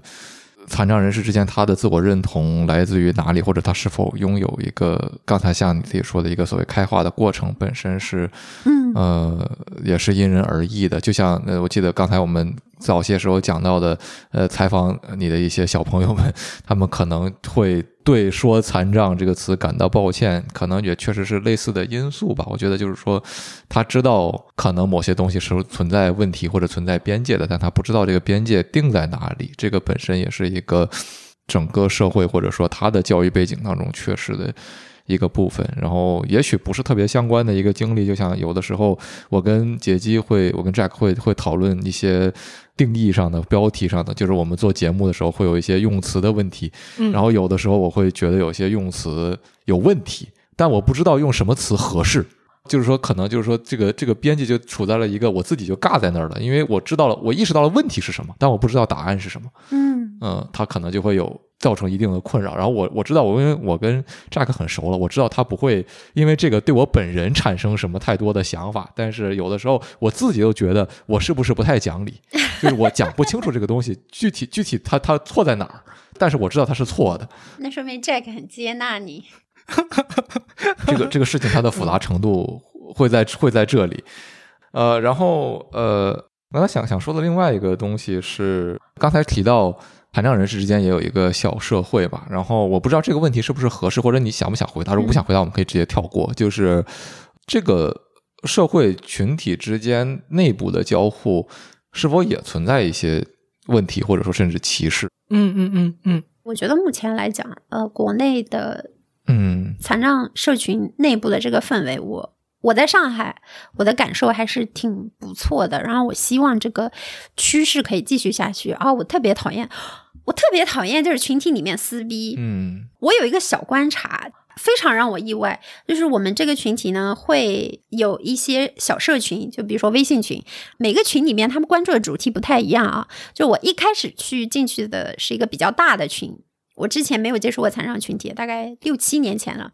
我里面非常意外的一件事情就是，他们真的是不撕逼、不吵架的，就这点让我非常非常意外。就是如果你现在到一个任何大群里面啊。你非常容易能够看到，只要是活跃的群，一定会有人吵架。但是当时我可以看到，大家会对某一些观点有不同的看法，但是每个人都很，我觉得是很友善的，在表达自己的观点，就不会抨击人。就算他抨击人的时候，也会有人来化解，然后化解了之后，大家都很友善的就谈开了。嗯哼，然后他可以一直保持一个活跃度，但是。一直不会有人去真正的所谓的撕逼，我我这个真的让我非常的震撼。我当时还在想到底是什么影响了？我觉得是不是因为这个这个群体一直以来就是被顺从教育，就比较的乖，就比较不爱起冲突。嗯，我觉得这一点我的一个小观察，可能是这个群体的一个一个特点。我希望一直都可以保持一个友善健康的社群。的交流，嗯，或者说，我刚才也在想一个问题是，是不是残障群体的朋友们的边界感把握的更好？因为刚才我们早些时候有提到的一个点是说，比如说上了年纪的社会上的人，就比较容易对残障群体展现出一些边界感。不太正确的行为，当时我就想说，就我感觉整体来讲，就是越年轻的群体，可能是因为社会发展阶段，可能是因为教育，就是大家的边界感是越来越好的，或者说，其实这个边界感是大家越来越在意这件事情的存在的。然后你就会感觉老一辈的大家对边界感的把握和新一辈的对边界感的把握本来就不一样。就比如说。老一辈他可能就是在路上见到你，然后就直接对你的某一些东西做出评价。他可能在他那个时代，这个东西没有什么问题，或者说这个社会的这个习习惯就是这样的。但是可能对于我们，呃，现在这一辈人来说的话，这个就不是这样。可能这个就和他接触到的信息、接触到的体验等等这些东西都有关系。那是不是就是说，比如残障群体的朋友，大家因为自己接触到的信息也好，或者是由于自己的边界感经常被越界，所以建立了一种就是我知道边界在哪里，我对边界这件事情的存在很有意识，然后导致大家在交互的时候就更和谐一些。我觉得好像边界感并不是重点，我觉得反而不是边界感的问题，是嗯，因为我刚回想了一下，我会觉得在这个群里面，我个体的感觉是只是很接纳而已，或者说大家相互是知道对方是什么的，嗯，其实大家讲话非常的直白，比如说会讨论，比如说纸尿裤，因为有一些残障的朋友他是失禁的。他会需要一些排尿的，或者是一些呃纸尿裤之类的东西，然后大家就在讲哪个东西好啊，这个好啊，然后比如说导尿管要怎么用啊，然后我发现这里有这样的问题那样的问题啊，还有比如说脑瘫的朋友，他们可能会有自己一些特有的一些问题，就是大家在不同的账别或者是小的那个分类上面，大家是跨了这些东西在一起讨论这个问题。会让我觉得是什么？我觉得残障群体不是说你很有边界感，所以我会认为你很友好。我觉得是在这个社群里面，大家都很尊重，就是我很尊重你，嗯，我不会觉得，比如首先不会居高临下去评判你，比如说你就不该出去啊，或者是呃你怎么怎么样，或者大家发现别人有一些被。传统模式束缚住的时候，大家都会去开导你，会去跟你讲，就说你不一定一定要去做手术，就是这个手术它的效果是有限的。然后会鼓励大家，比如说多出来啊，或者是多去找工作啊，或者大家会去交流。如果我们碰到歧视的时候要怎么办呀？我认为只是在一个共有的空间里面，大家彼此了解，并且彼此能聊大家关注的部分。所以应该是这个氛围会让大家很珍惜这个这个环境，因为在别的环境里面可能是没有这样子的一个平台可以去沟通这些。嗯，我觉得反而是没有边界感。就边界感这个事儿，我想说说一点问题，就是嗯就是聊到现在啊，就是我会觉得我作为一个非残障呃人，嗯或者说确实我属于那种比较健康、比较幸运的那种，就是我也没经历过大白的病，就我从小到大也没没生过什么大病，然后身体一直还挺不错的。嗯就是刚才聊到这个边界感，就是我觉得聊到现在整个过程中，我其实是有一种怕我不理解你的那种担忧的，因为我怕我不理解你，哦，所以我很多东西我不知道，就是就它反而变成了我的一个啊、就是隔阂，或者叫我的一种，我感觉在我们三个人当中，我觉得在我们三个当中，你好像变成了一个我变成了少数群体，边缘人。对对对对，就因为刚才你说大白反而可能更能理解你的时候，其实那个自动的就把我变成了一个少数群体。当然，这个我我我没有觉得这个是一个是一个很呃强的感受啊，但是就是我、嗯我能感觉到这个整个从呃聊天的过程中，就是由于我不知道该怎么去把握这个边界，然后我怕我说错话，嗯，所以导致的我整个过程中，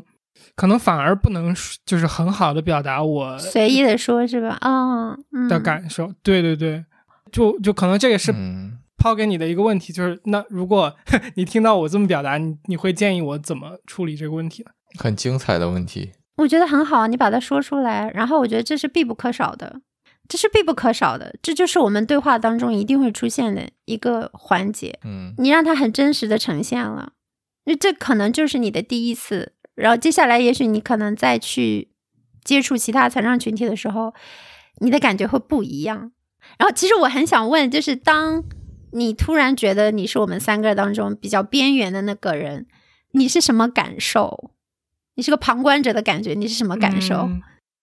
我觉得我当时的第一反应是，说实话，可能有点不对这个问题的这个点啊，就是因为我们在嗯呃录播课的过程中，经常会碰到，因为我们是双主持人，嗯，然后一般是单嘉宾的这个状态，所以经常我觉得大白也会感受到，就有时候嘉宾会和我们其中一个人更加的对位，聊的过程中会更加对位，所以其实在这个细节上我们是比较习惯的吧，就是嗯。我知道 OK，可能这一期到目前为止，就在当时那个点的时候，我感觉 OK，这个这一期是你们俩更契合的这个感受，嗯，所以我只是 OK，那我就会在呃节目的角度上，我会可能退一步，就是这个嗯。舞台就更适合你们两个去创造更好的对话。那我的角色就会变成 OK，我能不能在这个过程中找到一些我能提供好的观点，或者是我能就是呃激发出来你们俩更好对话的这么一个角色，这个就会变成我当时的一个心态。啊，但是你要说有没有不舒服，我觉得我只是可能习惯了这个模式。呃，如果我是比如说很早期录节目，然后嗯，假设那个时候发现这个嘉宾跟我不太呃对位，然后跟嘉宾跟大白更加对位，我会有一点不舒服吧。但我觉得只不过是多了，然后现在没有那种不舒服的感觉了。但是嗯，应该应该潜意识里是有的。嗯。嗯，就是你像呃天域这样子的反应，我觉得我可以给到你的反馈是，很多很多社会上大部分的人都是你这样的，嗯。就是即使我认为我们没有什么不可以聊的，因为真的是很缺少呃共同的经历，嗯。他可能没有办法跟我们去同感，或者是怎么样，就是你会觉得聊着聊着，他还是会有那种觉得，嗯，好像有一些手足无措，或者有一些局促感的这个感觉，就是觉得哦，我们好像一直没有找到一个好的桥梁去链接的这个感觉，对，非常的正常，非常的正常，因为。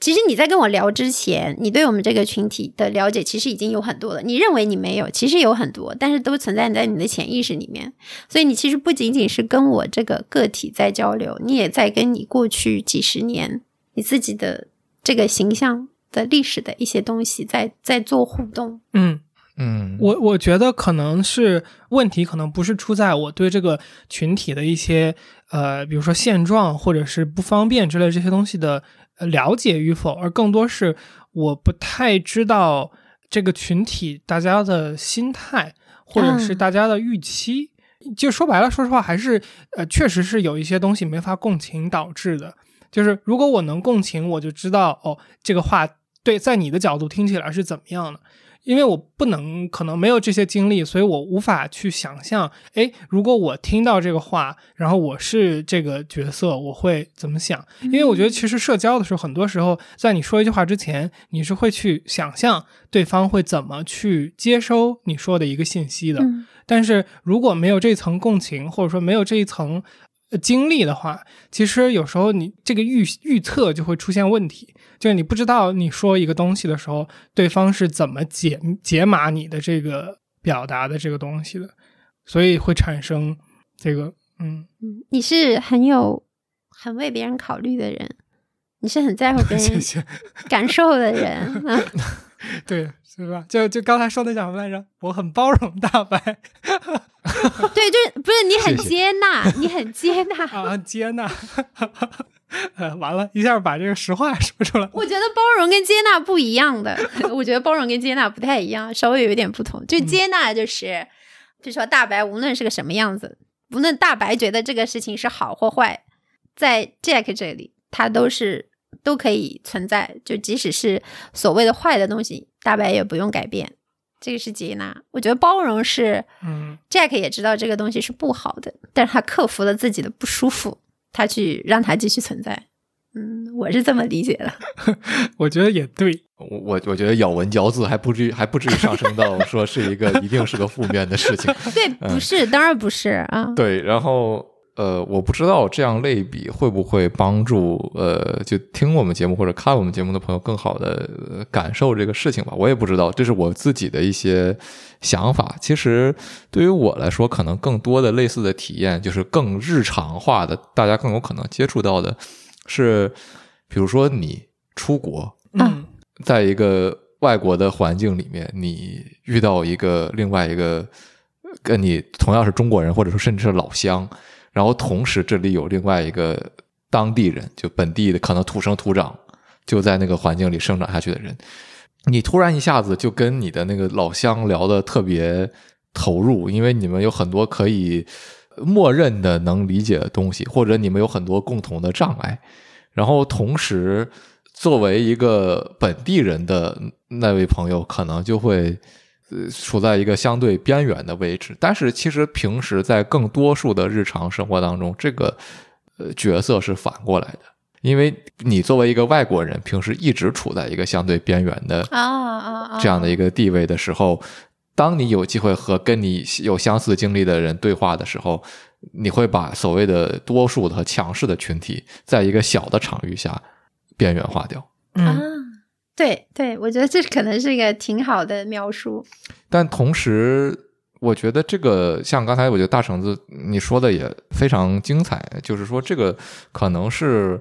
一个在很多场合下都会出现的事情。然后我们我觉得作为个体，其实很多时候，包括杰基，你最开始一段时间说，它一定程度上更大的，当然相对弱化一点的是一个少数族群的问题，少数群体的问题。嗯，其实就是说我们自身。的这些参数和条件，我们有的时候是多数的那一部分，有的时候是少数的那一部分。然后包括甚至回到之前说的，呃，比如体检的这个问题，上上大学的问题，这个规则在那儿的时候，当你能够顺利的通过这个规则的检验的时候，你不觉得这个规则有什么问题？嗯，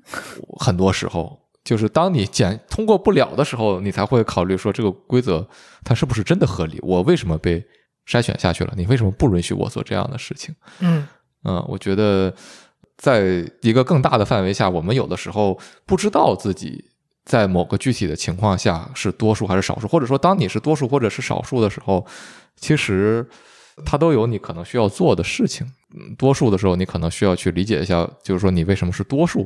少数的时候，你可能需要嗯更加勇敢的认同自己和争取一下自己的权益。当然，就是刚才大橙子也说了，包括呃，其实我自己也是，咱们俩刚才聊的，就是说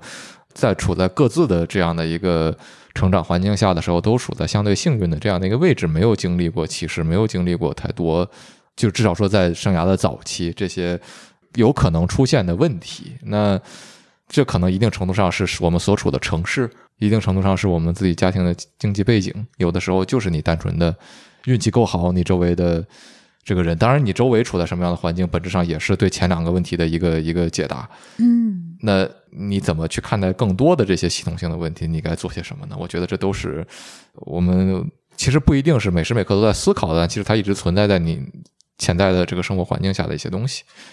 嗯对不起，我我说的有点太长了，我想连接回刚才大橙子你说的一个具体的，就是说不同账别的这样的一个残障人士，他在进行更多元的交流的时候，呃，我想了解一些具体的，就是他的一些交互的形式和状态，就是说会通过什么样的手段，或者说中间经过什么样的媒介来进行交流。比如说，我可以想象的，比如说一个聋人和一个盲人，他在是不能用语言进行，就是说话的语言进行对话的。那他可能这这个我不确定是不是对的。我想象的是不是可能会通过一个，比如说写下来，然后通过一个，比如像现在微信可以有朗读，或者说其他一些东西来完成这个交流的实现。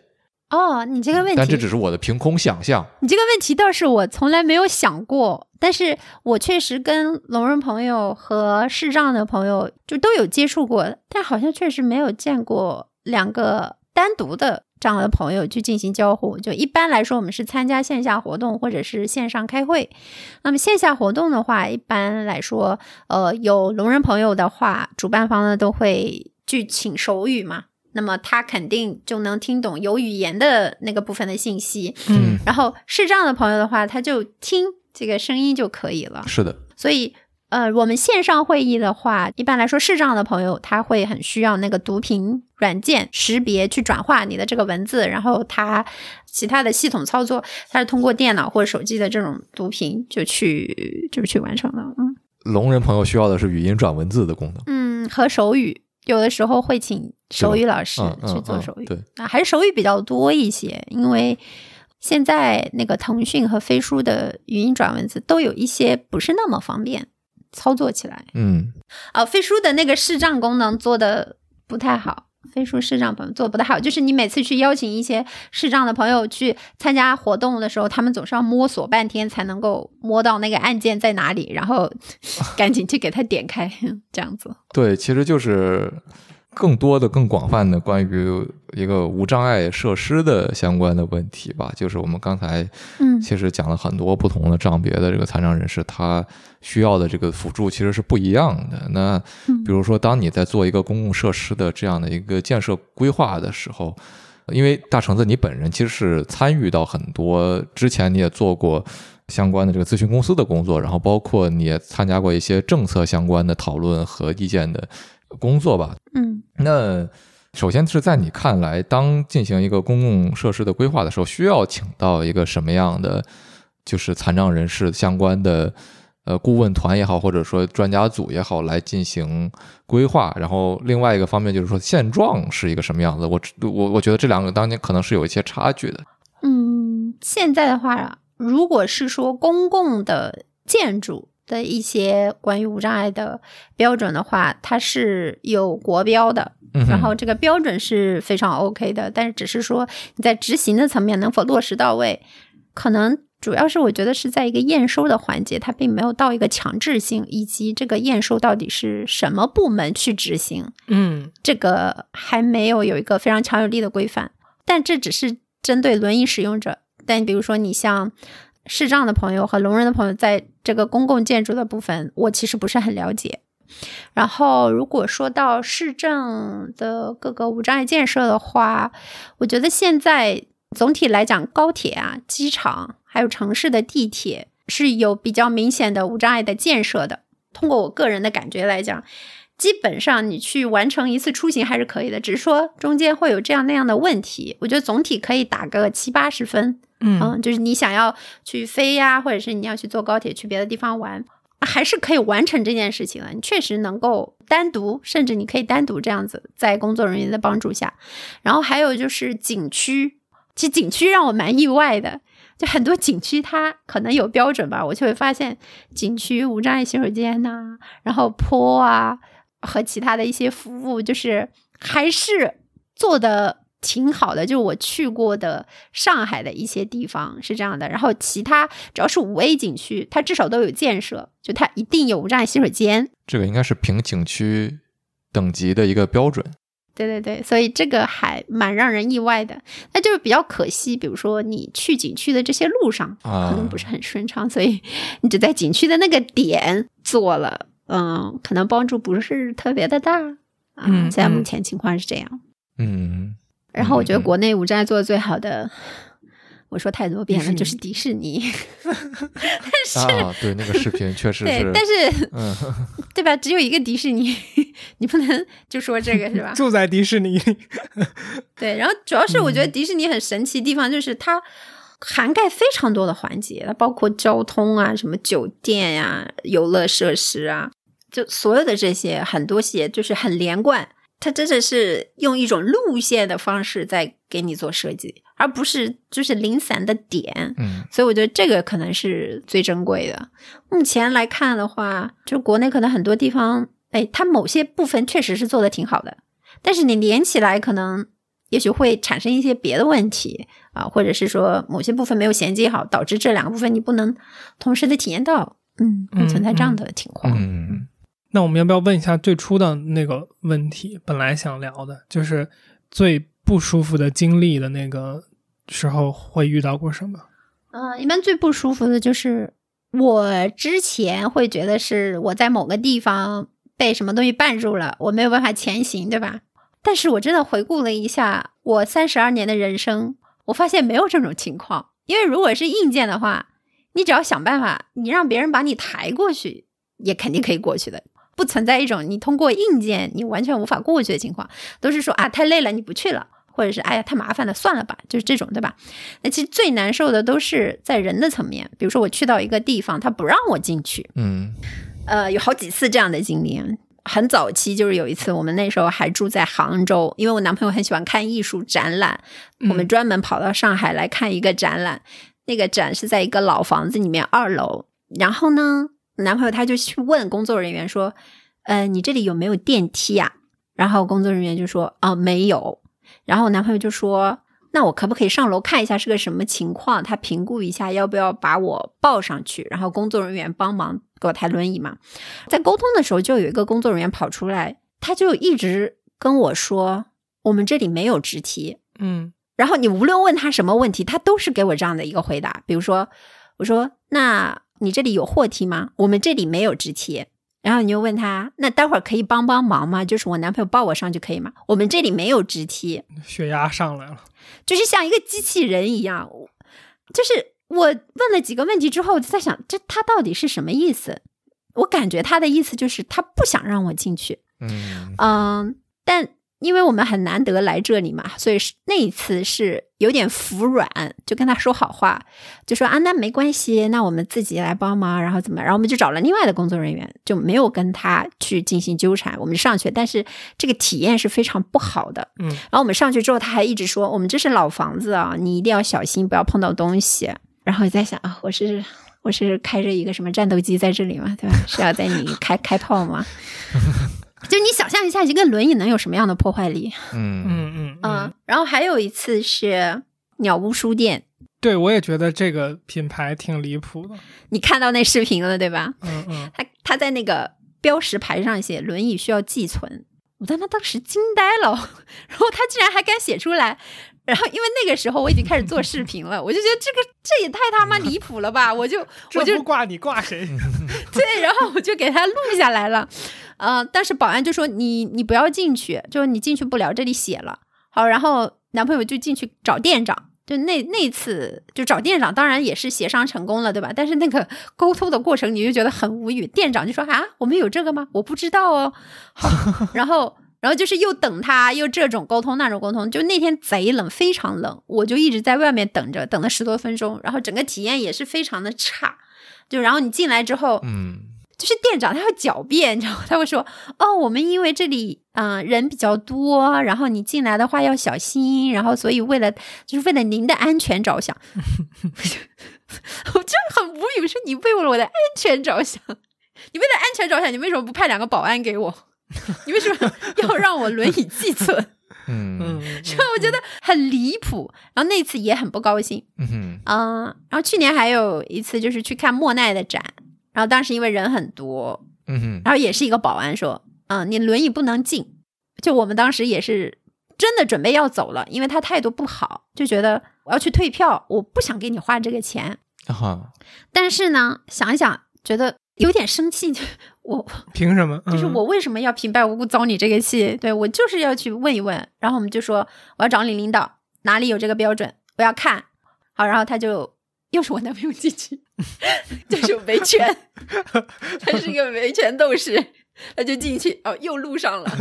就所以说，怪不得人家觉得就是跟残障人谈恋爱是好人，所以听听听这个这个现实情况，确实人好好。就是他很勇敢，他很喜欢做这，就是他不是很喜欢，他就觉得在这个当下，他就是要做这样的一件事情。嗯就是他要去为，他觉得这个是我应该做的事情。其实就是因为我不在当场，所以他录到了一些工作人员非常赤裸裸的歧视的话，比如说那工作人员就说：“嗯，因为你进去的话会影响到别人啊。”那我男朋友就说：“那一个轮椅怎么会影响到别人呢？那嗯，你不是已经在限流了吗？因为他已经在限流了，就是我们会觉得他完全就是为了省事儿，对，就为了省麻烦之类的，我们觉得很不合理。还有个工作人员，因为当时非常搞笑的一点就是，我男朋友在当时跟他们理论的时候，看到有一个票残障票，他们现场在卖残障票，就说你不让坐轮椅的人进去。然后里面有个工作人员说：“那这个残障票，呃，他说这个是给盲人的。”那就说盲人，盲人来看莫 莫奈的展，然后他说倒是也，你也不能阻止人家来看。对，就是其实是可以的，因为有很多艺术展馆它是有口口述的，是可以让盲人理解，对吧？是的，嗯嗯，但当然这个他没有哈，然后他狡辩嘛，男朋友就说哦，那盲人能看，呃，坐轮椅的不能看是吧？就坐轮椅的不是残障人士是吧？啊，就他还继续狡辩，就是那种，然后后面就我们跟他沟通了很多轮之后，后面就说啊，那你要去找保安，然后我们就保安说要来找你，踢皮球，对，然后我们就就嗯又去找保安，然后保安就说啊，不是不准你进去，是我们觉得很多人就是为了你的安全着想啊、所以是不让你进去啊。嗯，所以就说那次我们，而且上去了，发现其实人没有他说的那么多。嗯哼是的，是的。我我说实话，我觉得大概率就是怕麻烦，很多这种都是怕麻烦，是的，是的。还有一个，他不想预期担责。对一个这个后果是什么，然后对于一个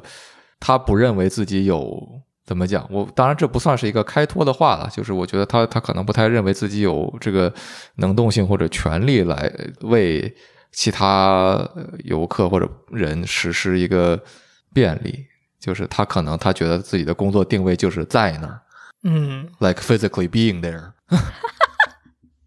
我觉得还有一个事情很好，很好笑，就是嗯就我感觉在这些跟保安的交互的过程当中，你会感受到他们觉得我们很危险。嗯然后我就在想，是不是他们被讹过，还是说他们有什么创伤经验，就是类似于以前可能发生过一些问题。然后后来呢，我发现是这样的，就也有一次，我大概理解他们是为什么，然后我也觉得很离谱，就是我们去一个剧院，然后我们说想看一下你这里厕所怎么样，我能不能上厕所，是吧？然后那个工作人员就说，呃，可以带我男朋友去看，但是他说，因为这个里面没有马桶，而且有台阶，所以我们要求一定要有家属陪同才能够来上厕所。然后我们之前有一个老人家在这里跌倒了，所以呢，我们现在有这样一个规定。嗯，然后我当时突然理解了，就是这些人的脑回路真的好奇怪，就是有人在这里跌倒了，他们的规定是一定要有人陪同，而不是去给他加马桶。嗯我觉得，假如这件事情真的人家索赔了，我认为这是合理的。嗯哼，但是他们会觉得这是在讹别人，但这你是一个公共场所啊，你确实应该是去考虑到这个问题，然后发生了这件事情之后，去改善你的呃，包括硬件和软件的服务，而不是说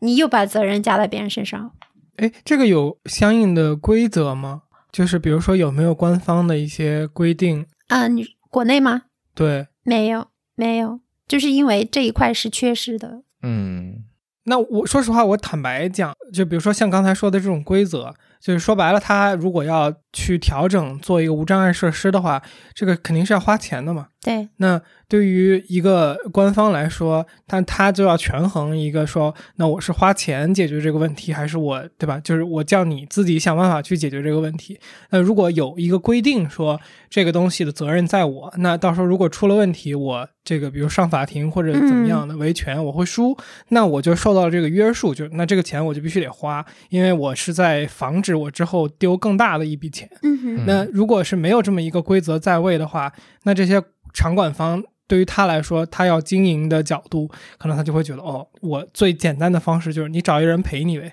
对，嗯，就是有有一点点现实，但是他们我觉得思路是这样，也也怎么讲，不能说可可理解吧，但是就是可想象嘛，至少是。我觉得是可理解的，我觉得是可理解的。可理解，但是就是不接受不太能同意，但是你能知道他是哪可理解来不接受的，这种程度上的可理解，嗯。嗯对我，我觉得这个你刚才讲的这个事情是挺真实的，就是可能他我不确定一是不是一定程度上也反映了，就是说，其实可能解决问题的方式不在于说你期望着大家都是对，特别特别善良的人，当然你希望这个社会是这样的，但是你真正解决问题的方式是发现，就是说有什么东西来就是对他实施管理和和规定，嗯。来倒逼他认同你的诉求和这些基本的需要，我觉得一定程度上是这样的一个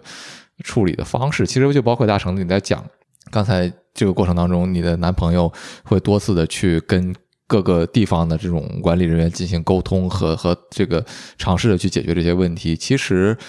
我我刚才就想到说，这个本身是一个。也不说也，咱们不说它是普遍还是稀有吧，但它至少是一种能力，就它不是一个每个人都会有的东西或者叫技能。你该如何表达你的诉求？你该如何去认认识到说他在想什么东西？他的核心的这个 concern，他他的这个真正阻拦你的点是什么？同时，你告诉他为什么这个东西不足以阻止你去完成你的目标。这个东西是一个。对，不是所有人都有的水平。真的不是每个人都都具有的东西。那这个不是每个人都具有的东西，其实就变相的说，怎么样能够让有这种需求的人认识到，说我该怎么样去表达我的诉求呢？这个这个当然其实一个更大的、更长远的问题，就甚至说。呃，回到比如说出国的例子，这个其实就是我觉得在很多程度上一个更简化的、更好帮助大家理解的版本，就是你在国外，嗯，其实大多数有过在国外生活过一段时间的人都会发现，不是所有的东西都是可以被字对字的翻译出来的。那或者说你字对字的翻译出来之后，本地人也不理解你想表达的。这个东西是什么？因为他没有这个概念，那你怎么去替他建立一个概念，知道你想要的东西是什么呢？嗯这个学习就不是一个语言的学习了。嗯，我觉得这是一个很难的问题。我觉得可以对比女性的问题是一样的。比如说，一百年前是女性也不能工作，也不能去上学，就是在家生孩子，是吧？然后有很多人可能连家都不能出。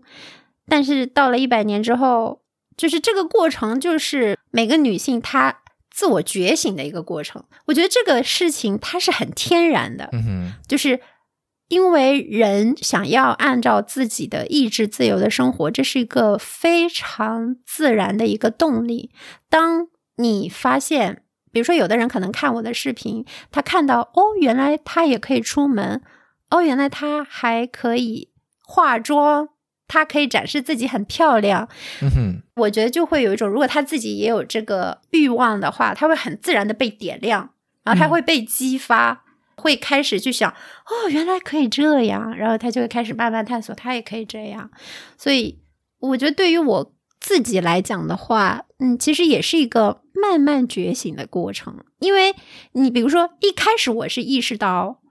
原来我出去不方便是因为设施没有支持到我而已。对不是我有问题。然后一旦这个东西被我理解和接纳了之后，我就会发现，比如说我在职场当中，我也会能够理解到，嗯，比如说我去跳槽啊，我跳槽我总是有很多的担心。我对比其他的非残障的朋友的担心是，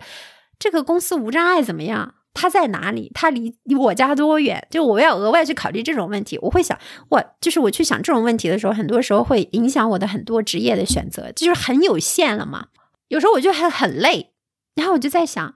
是应该这么累吗？嗯嗯后面我发现其实不是的，是因为这个环境它不是对我来说那么公平的一个竞争环境。哦，所以我就想开了，我就不卷自己了，我也就是不会那么去聚焦在这种实际的事情上面，让自己难受。然后你再慢慢的觉得谈恋爱其实也是一样的道理。很多人就会，我我在聊那个恋爱话题的时候，很多残障朋友都会说，我怎么能够让对方呃，比如说男朋友介意我坐轮椅，我应该怎么办？我很自卑啊，对方的家庭应该怎么接纳我？就是首先大家要意识到，这个不接纳是不合理的。嗯哼，就首先你自己有没有接纳你自己嘛？如果你自己接纳你自己，你发现别人不能接纳你，那这不是你的问题，这确实也不是你的问题。你要说是不是他们的问题，也不是他们的问题。你要追究起来，是这个整个社会环境它的影响就是这样子的，对吧？但这个让你的好处是什么？就你不会再自我攻击，对你，不会再自我伤害。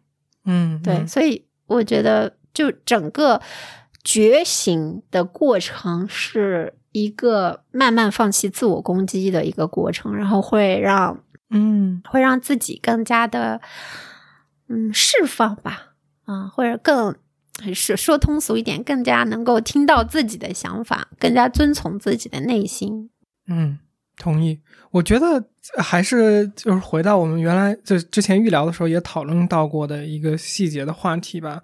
就是我觉得这些对自己的接纳其实是每一个人的课题，嗯就是大家都各自有各自的点需要去接纳，但是可能残障人士的这个自我接纳，它更外在或者叫更必不可少吧。就是如果你不接纳，比起比如说一个非残障人士对自己的某一个细节的不接纳来的更加的影响生活。嗯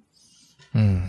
我觉得这个接纳确实像你说的是一个每个人可能都会必要的课题，但是接纳又是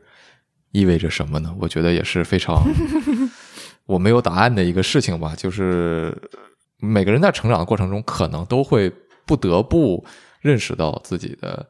家庭背景、自己的身处的城市，或者是就去地方，然后国家自己说的语言、身体的条件、呃性别这些东西都对你有塑造。有的东西你可以想办法去改变，当然改变这些东西本身花费的代价也是对有的人来说非常巨大，嗯当然有的人来说可能是相对容易的一些。那你接纳了又能怎么样呢？你会停止去觉得说这件事儿不合理或者不公平吗？有的时候不会，你你接纳了它这个不公平，它仍然也很难受。你是想说这个吗？啊、对，就是这个东西仍然现实的存在在这里。当然，你不是无时无刻的可能都会意识到这些事情，但是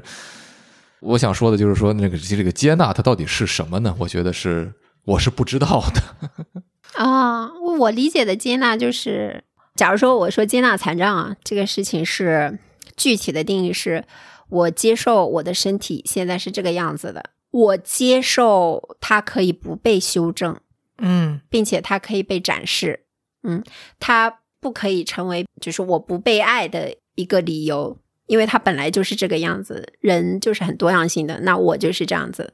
这是一个层面。另外一个层面是，我知道我的残障所带给我的很多痛苦，它其实跟社会交互的过程带来的，它并不是我有什么错，所以我并不需要为此为很多的问题负责。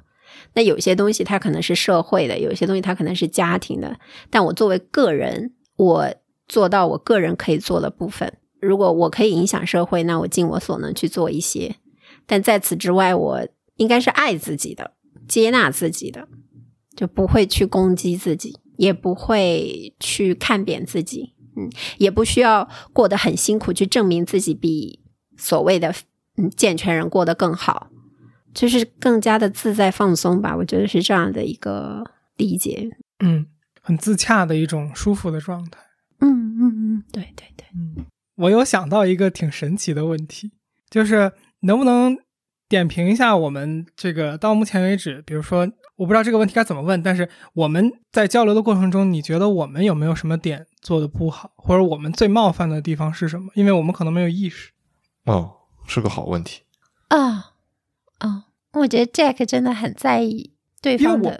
感受。我确实也想知道，真的，我觉得这是一个嗯非常好的点，这个是非常好的点。然后我并不觉得这个过程当中有任何被冒犯到或者冒犯到这个群体的一些表达或者说法，我觉得完全没有。我之前在上这个节目之前，我其实有点担心，就是我跟两个年轻的直男，我猜测是直男啊，就是去交流，我会觉得很难，我担心很难交流，就是没有共同话题。主要是说你要看对方有没有同理心，嗯他愿不愿意听你讲。嗯嗯，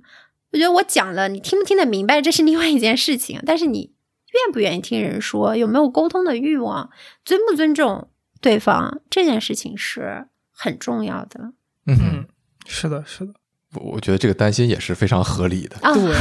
对，嗯嗯，我觉得其实我们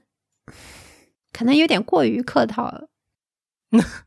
就你真正跟人熟了之后，你知道，就是你跟他聊得很来，你肯定是打破一些禁忌跟他聊天。嗯哼嗯哼，是我哎，是你跟你男朋友做的那个四年在一起的视频的时候，是他有他就会跟你开这种打破边界的玩笑。我听他讲，嗯，就是他是一个这样性格的人，他会比较倾向于去突破一些边界感，来代表他跟你很亲近。嗯嗯嗯，然后我会觉得他，就尤其刚开始我们是朋友的时候，他的有一些反应让我还觉得挺有意思的。比如说，我们有一些同事啊，他可能会比较关心我，然后他关心的那个感觉会呈现出来说：“哇，你上班好辛苦啊！”就是这种感觉。哦，那你坐轮椅上班，那你下雨怎么办呀？然后你这个方便吗？然后怎么样？就是有一种哦，我马上要进入一种悲惨叙事的这种感觉了。然后这个时候，我男朋友就会说：“你可拉倒吧！”他说：“人家跑得比你可快多了。” 然 后他他就会类似于开这种玩笑啊，就是他嗯不太忌，嗯，他不太嗯有那个忌讳忌讳，就说、嗯我不能说残障。他他说的那个比这个夸张多了，可多了。比如说，拿你这个脚踢他，对，你去踢他。嗯，然后也会经常说，就我做过那个脊柱矫形手术之后呢，我就背就是打直的，我没有办法这样。比如说我蹲下来的时候，我的整个姿势是挺奇怪的。就如果你蹲下，你不是蜷缩的，然后你就这样的话，就整个人很奇怪。然后我蹲下的时候呢，我只能够比如说左右的移动，我的手扶着我的脚就这样移动。就有时候我在家里面可能捡东西啊，我会这样。他有时候看到我这样，他说：“你真的好像那个马里奥里面的蘑菇。”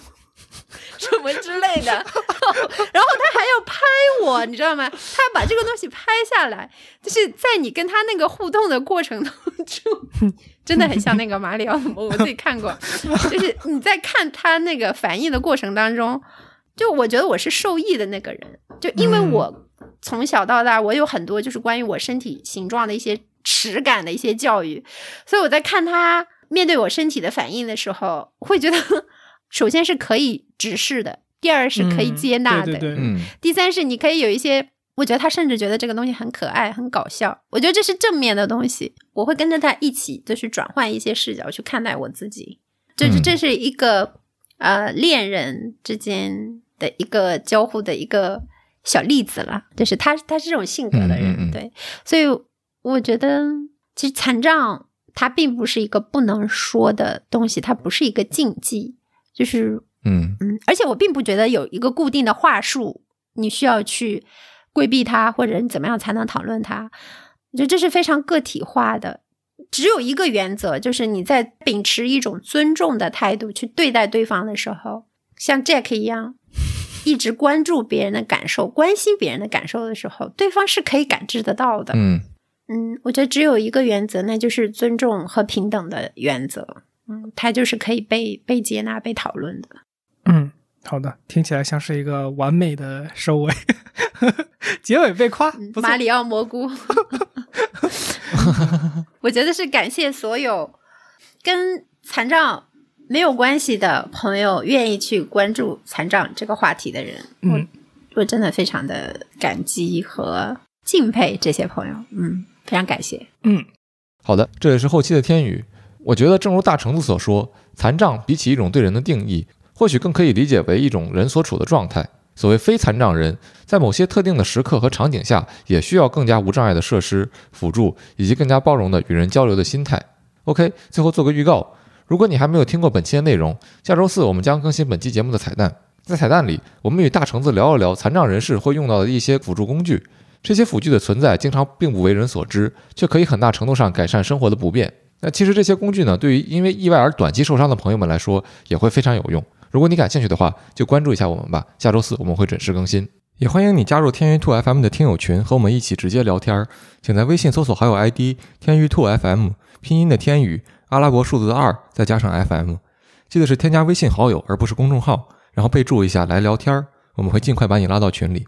最后，如果你觉得我们的节目做得还不错，或是你从中获得了一些启发，请在你所收听的平台给我们的节目打分和评价，或是将我们的节目分享给你的朋友，这对我们做节目有非常非常大的帮助。那么，这就是天娱兔 FM 今年最后一期的正片节目了，感谢你一直以来的陪伴与支持。最后，祝你圣诞快乐！嗯好，那我们怎么说？这期节目基本就到这儿，非常感谢大橙子来参加，让我们一块儿说个拜拜。嗯，辛苦了，拜拜。好，拜拜，拜拜，再见。不，哎，我想起来忘了个事情，放的时间应该是圣诞节了。没停吧？这个听得见吗？没停。啊！圣诞快乐，朋友们！硬这个这个礼物又不是送给大家，不是，但是是送给大家，搞点气氛呢，不是送给大家的，不送。你要么就抽奖好不好？考考不考虑再买一个？可以，可以考虑，但是这个也行吧。OK，那抽一个。嗯嗯，好的对，大家感谢我，好的。争取到一波福利是吧？好，结束。最后说一下，那就是这个抽奖，我们决定二十五号，也就是圣诞节当天，在天娱团 FM 的听友群进行抽取。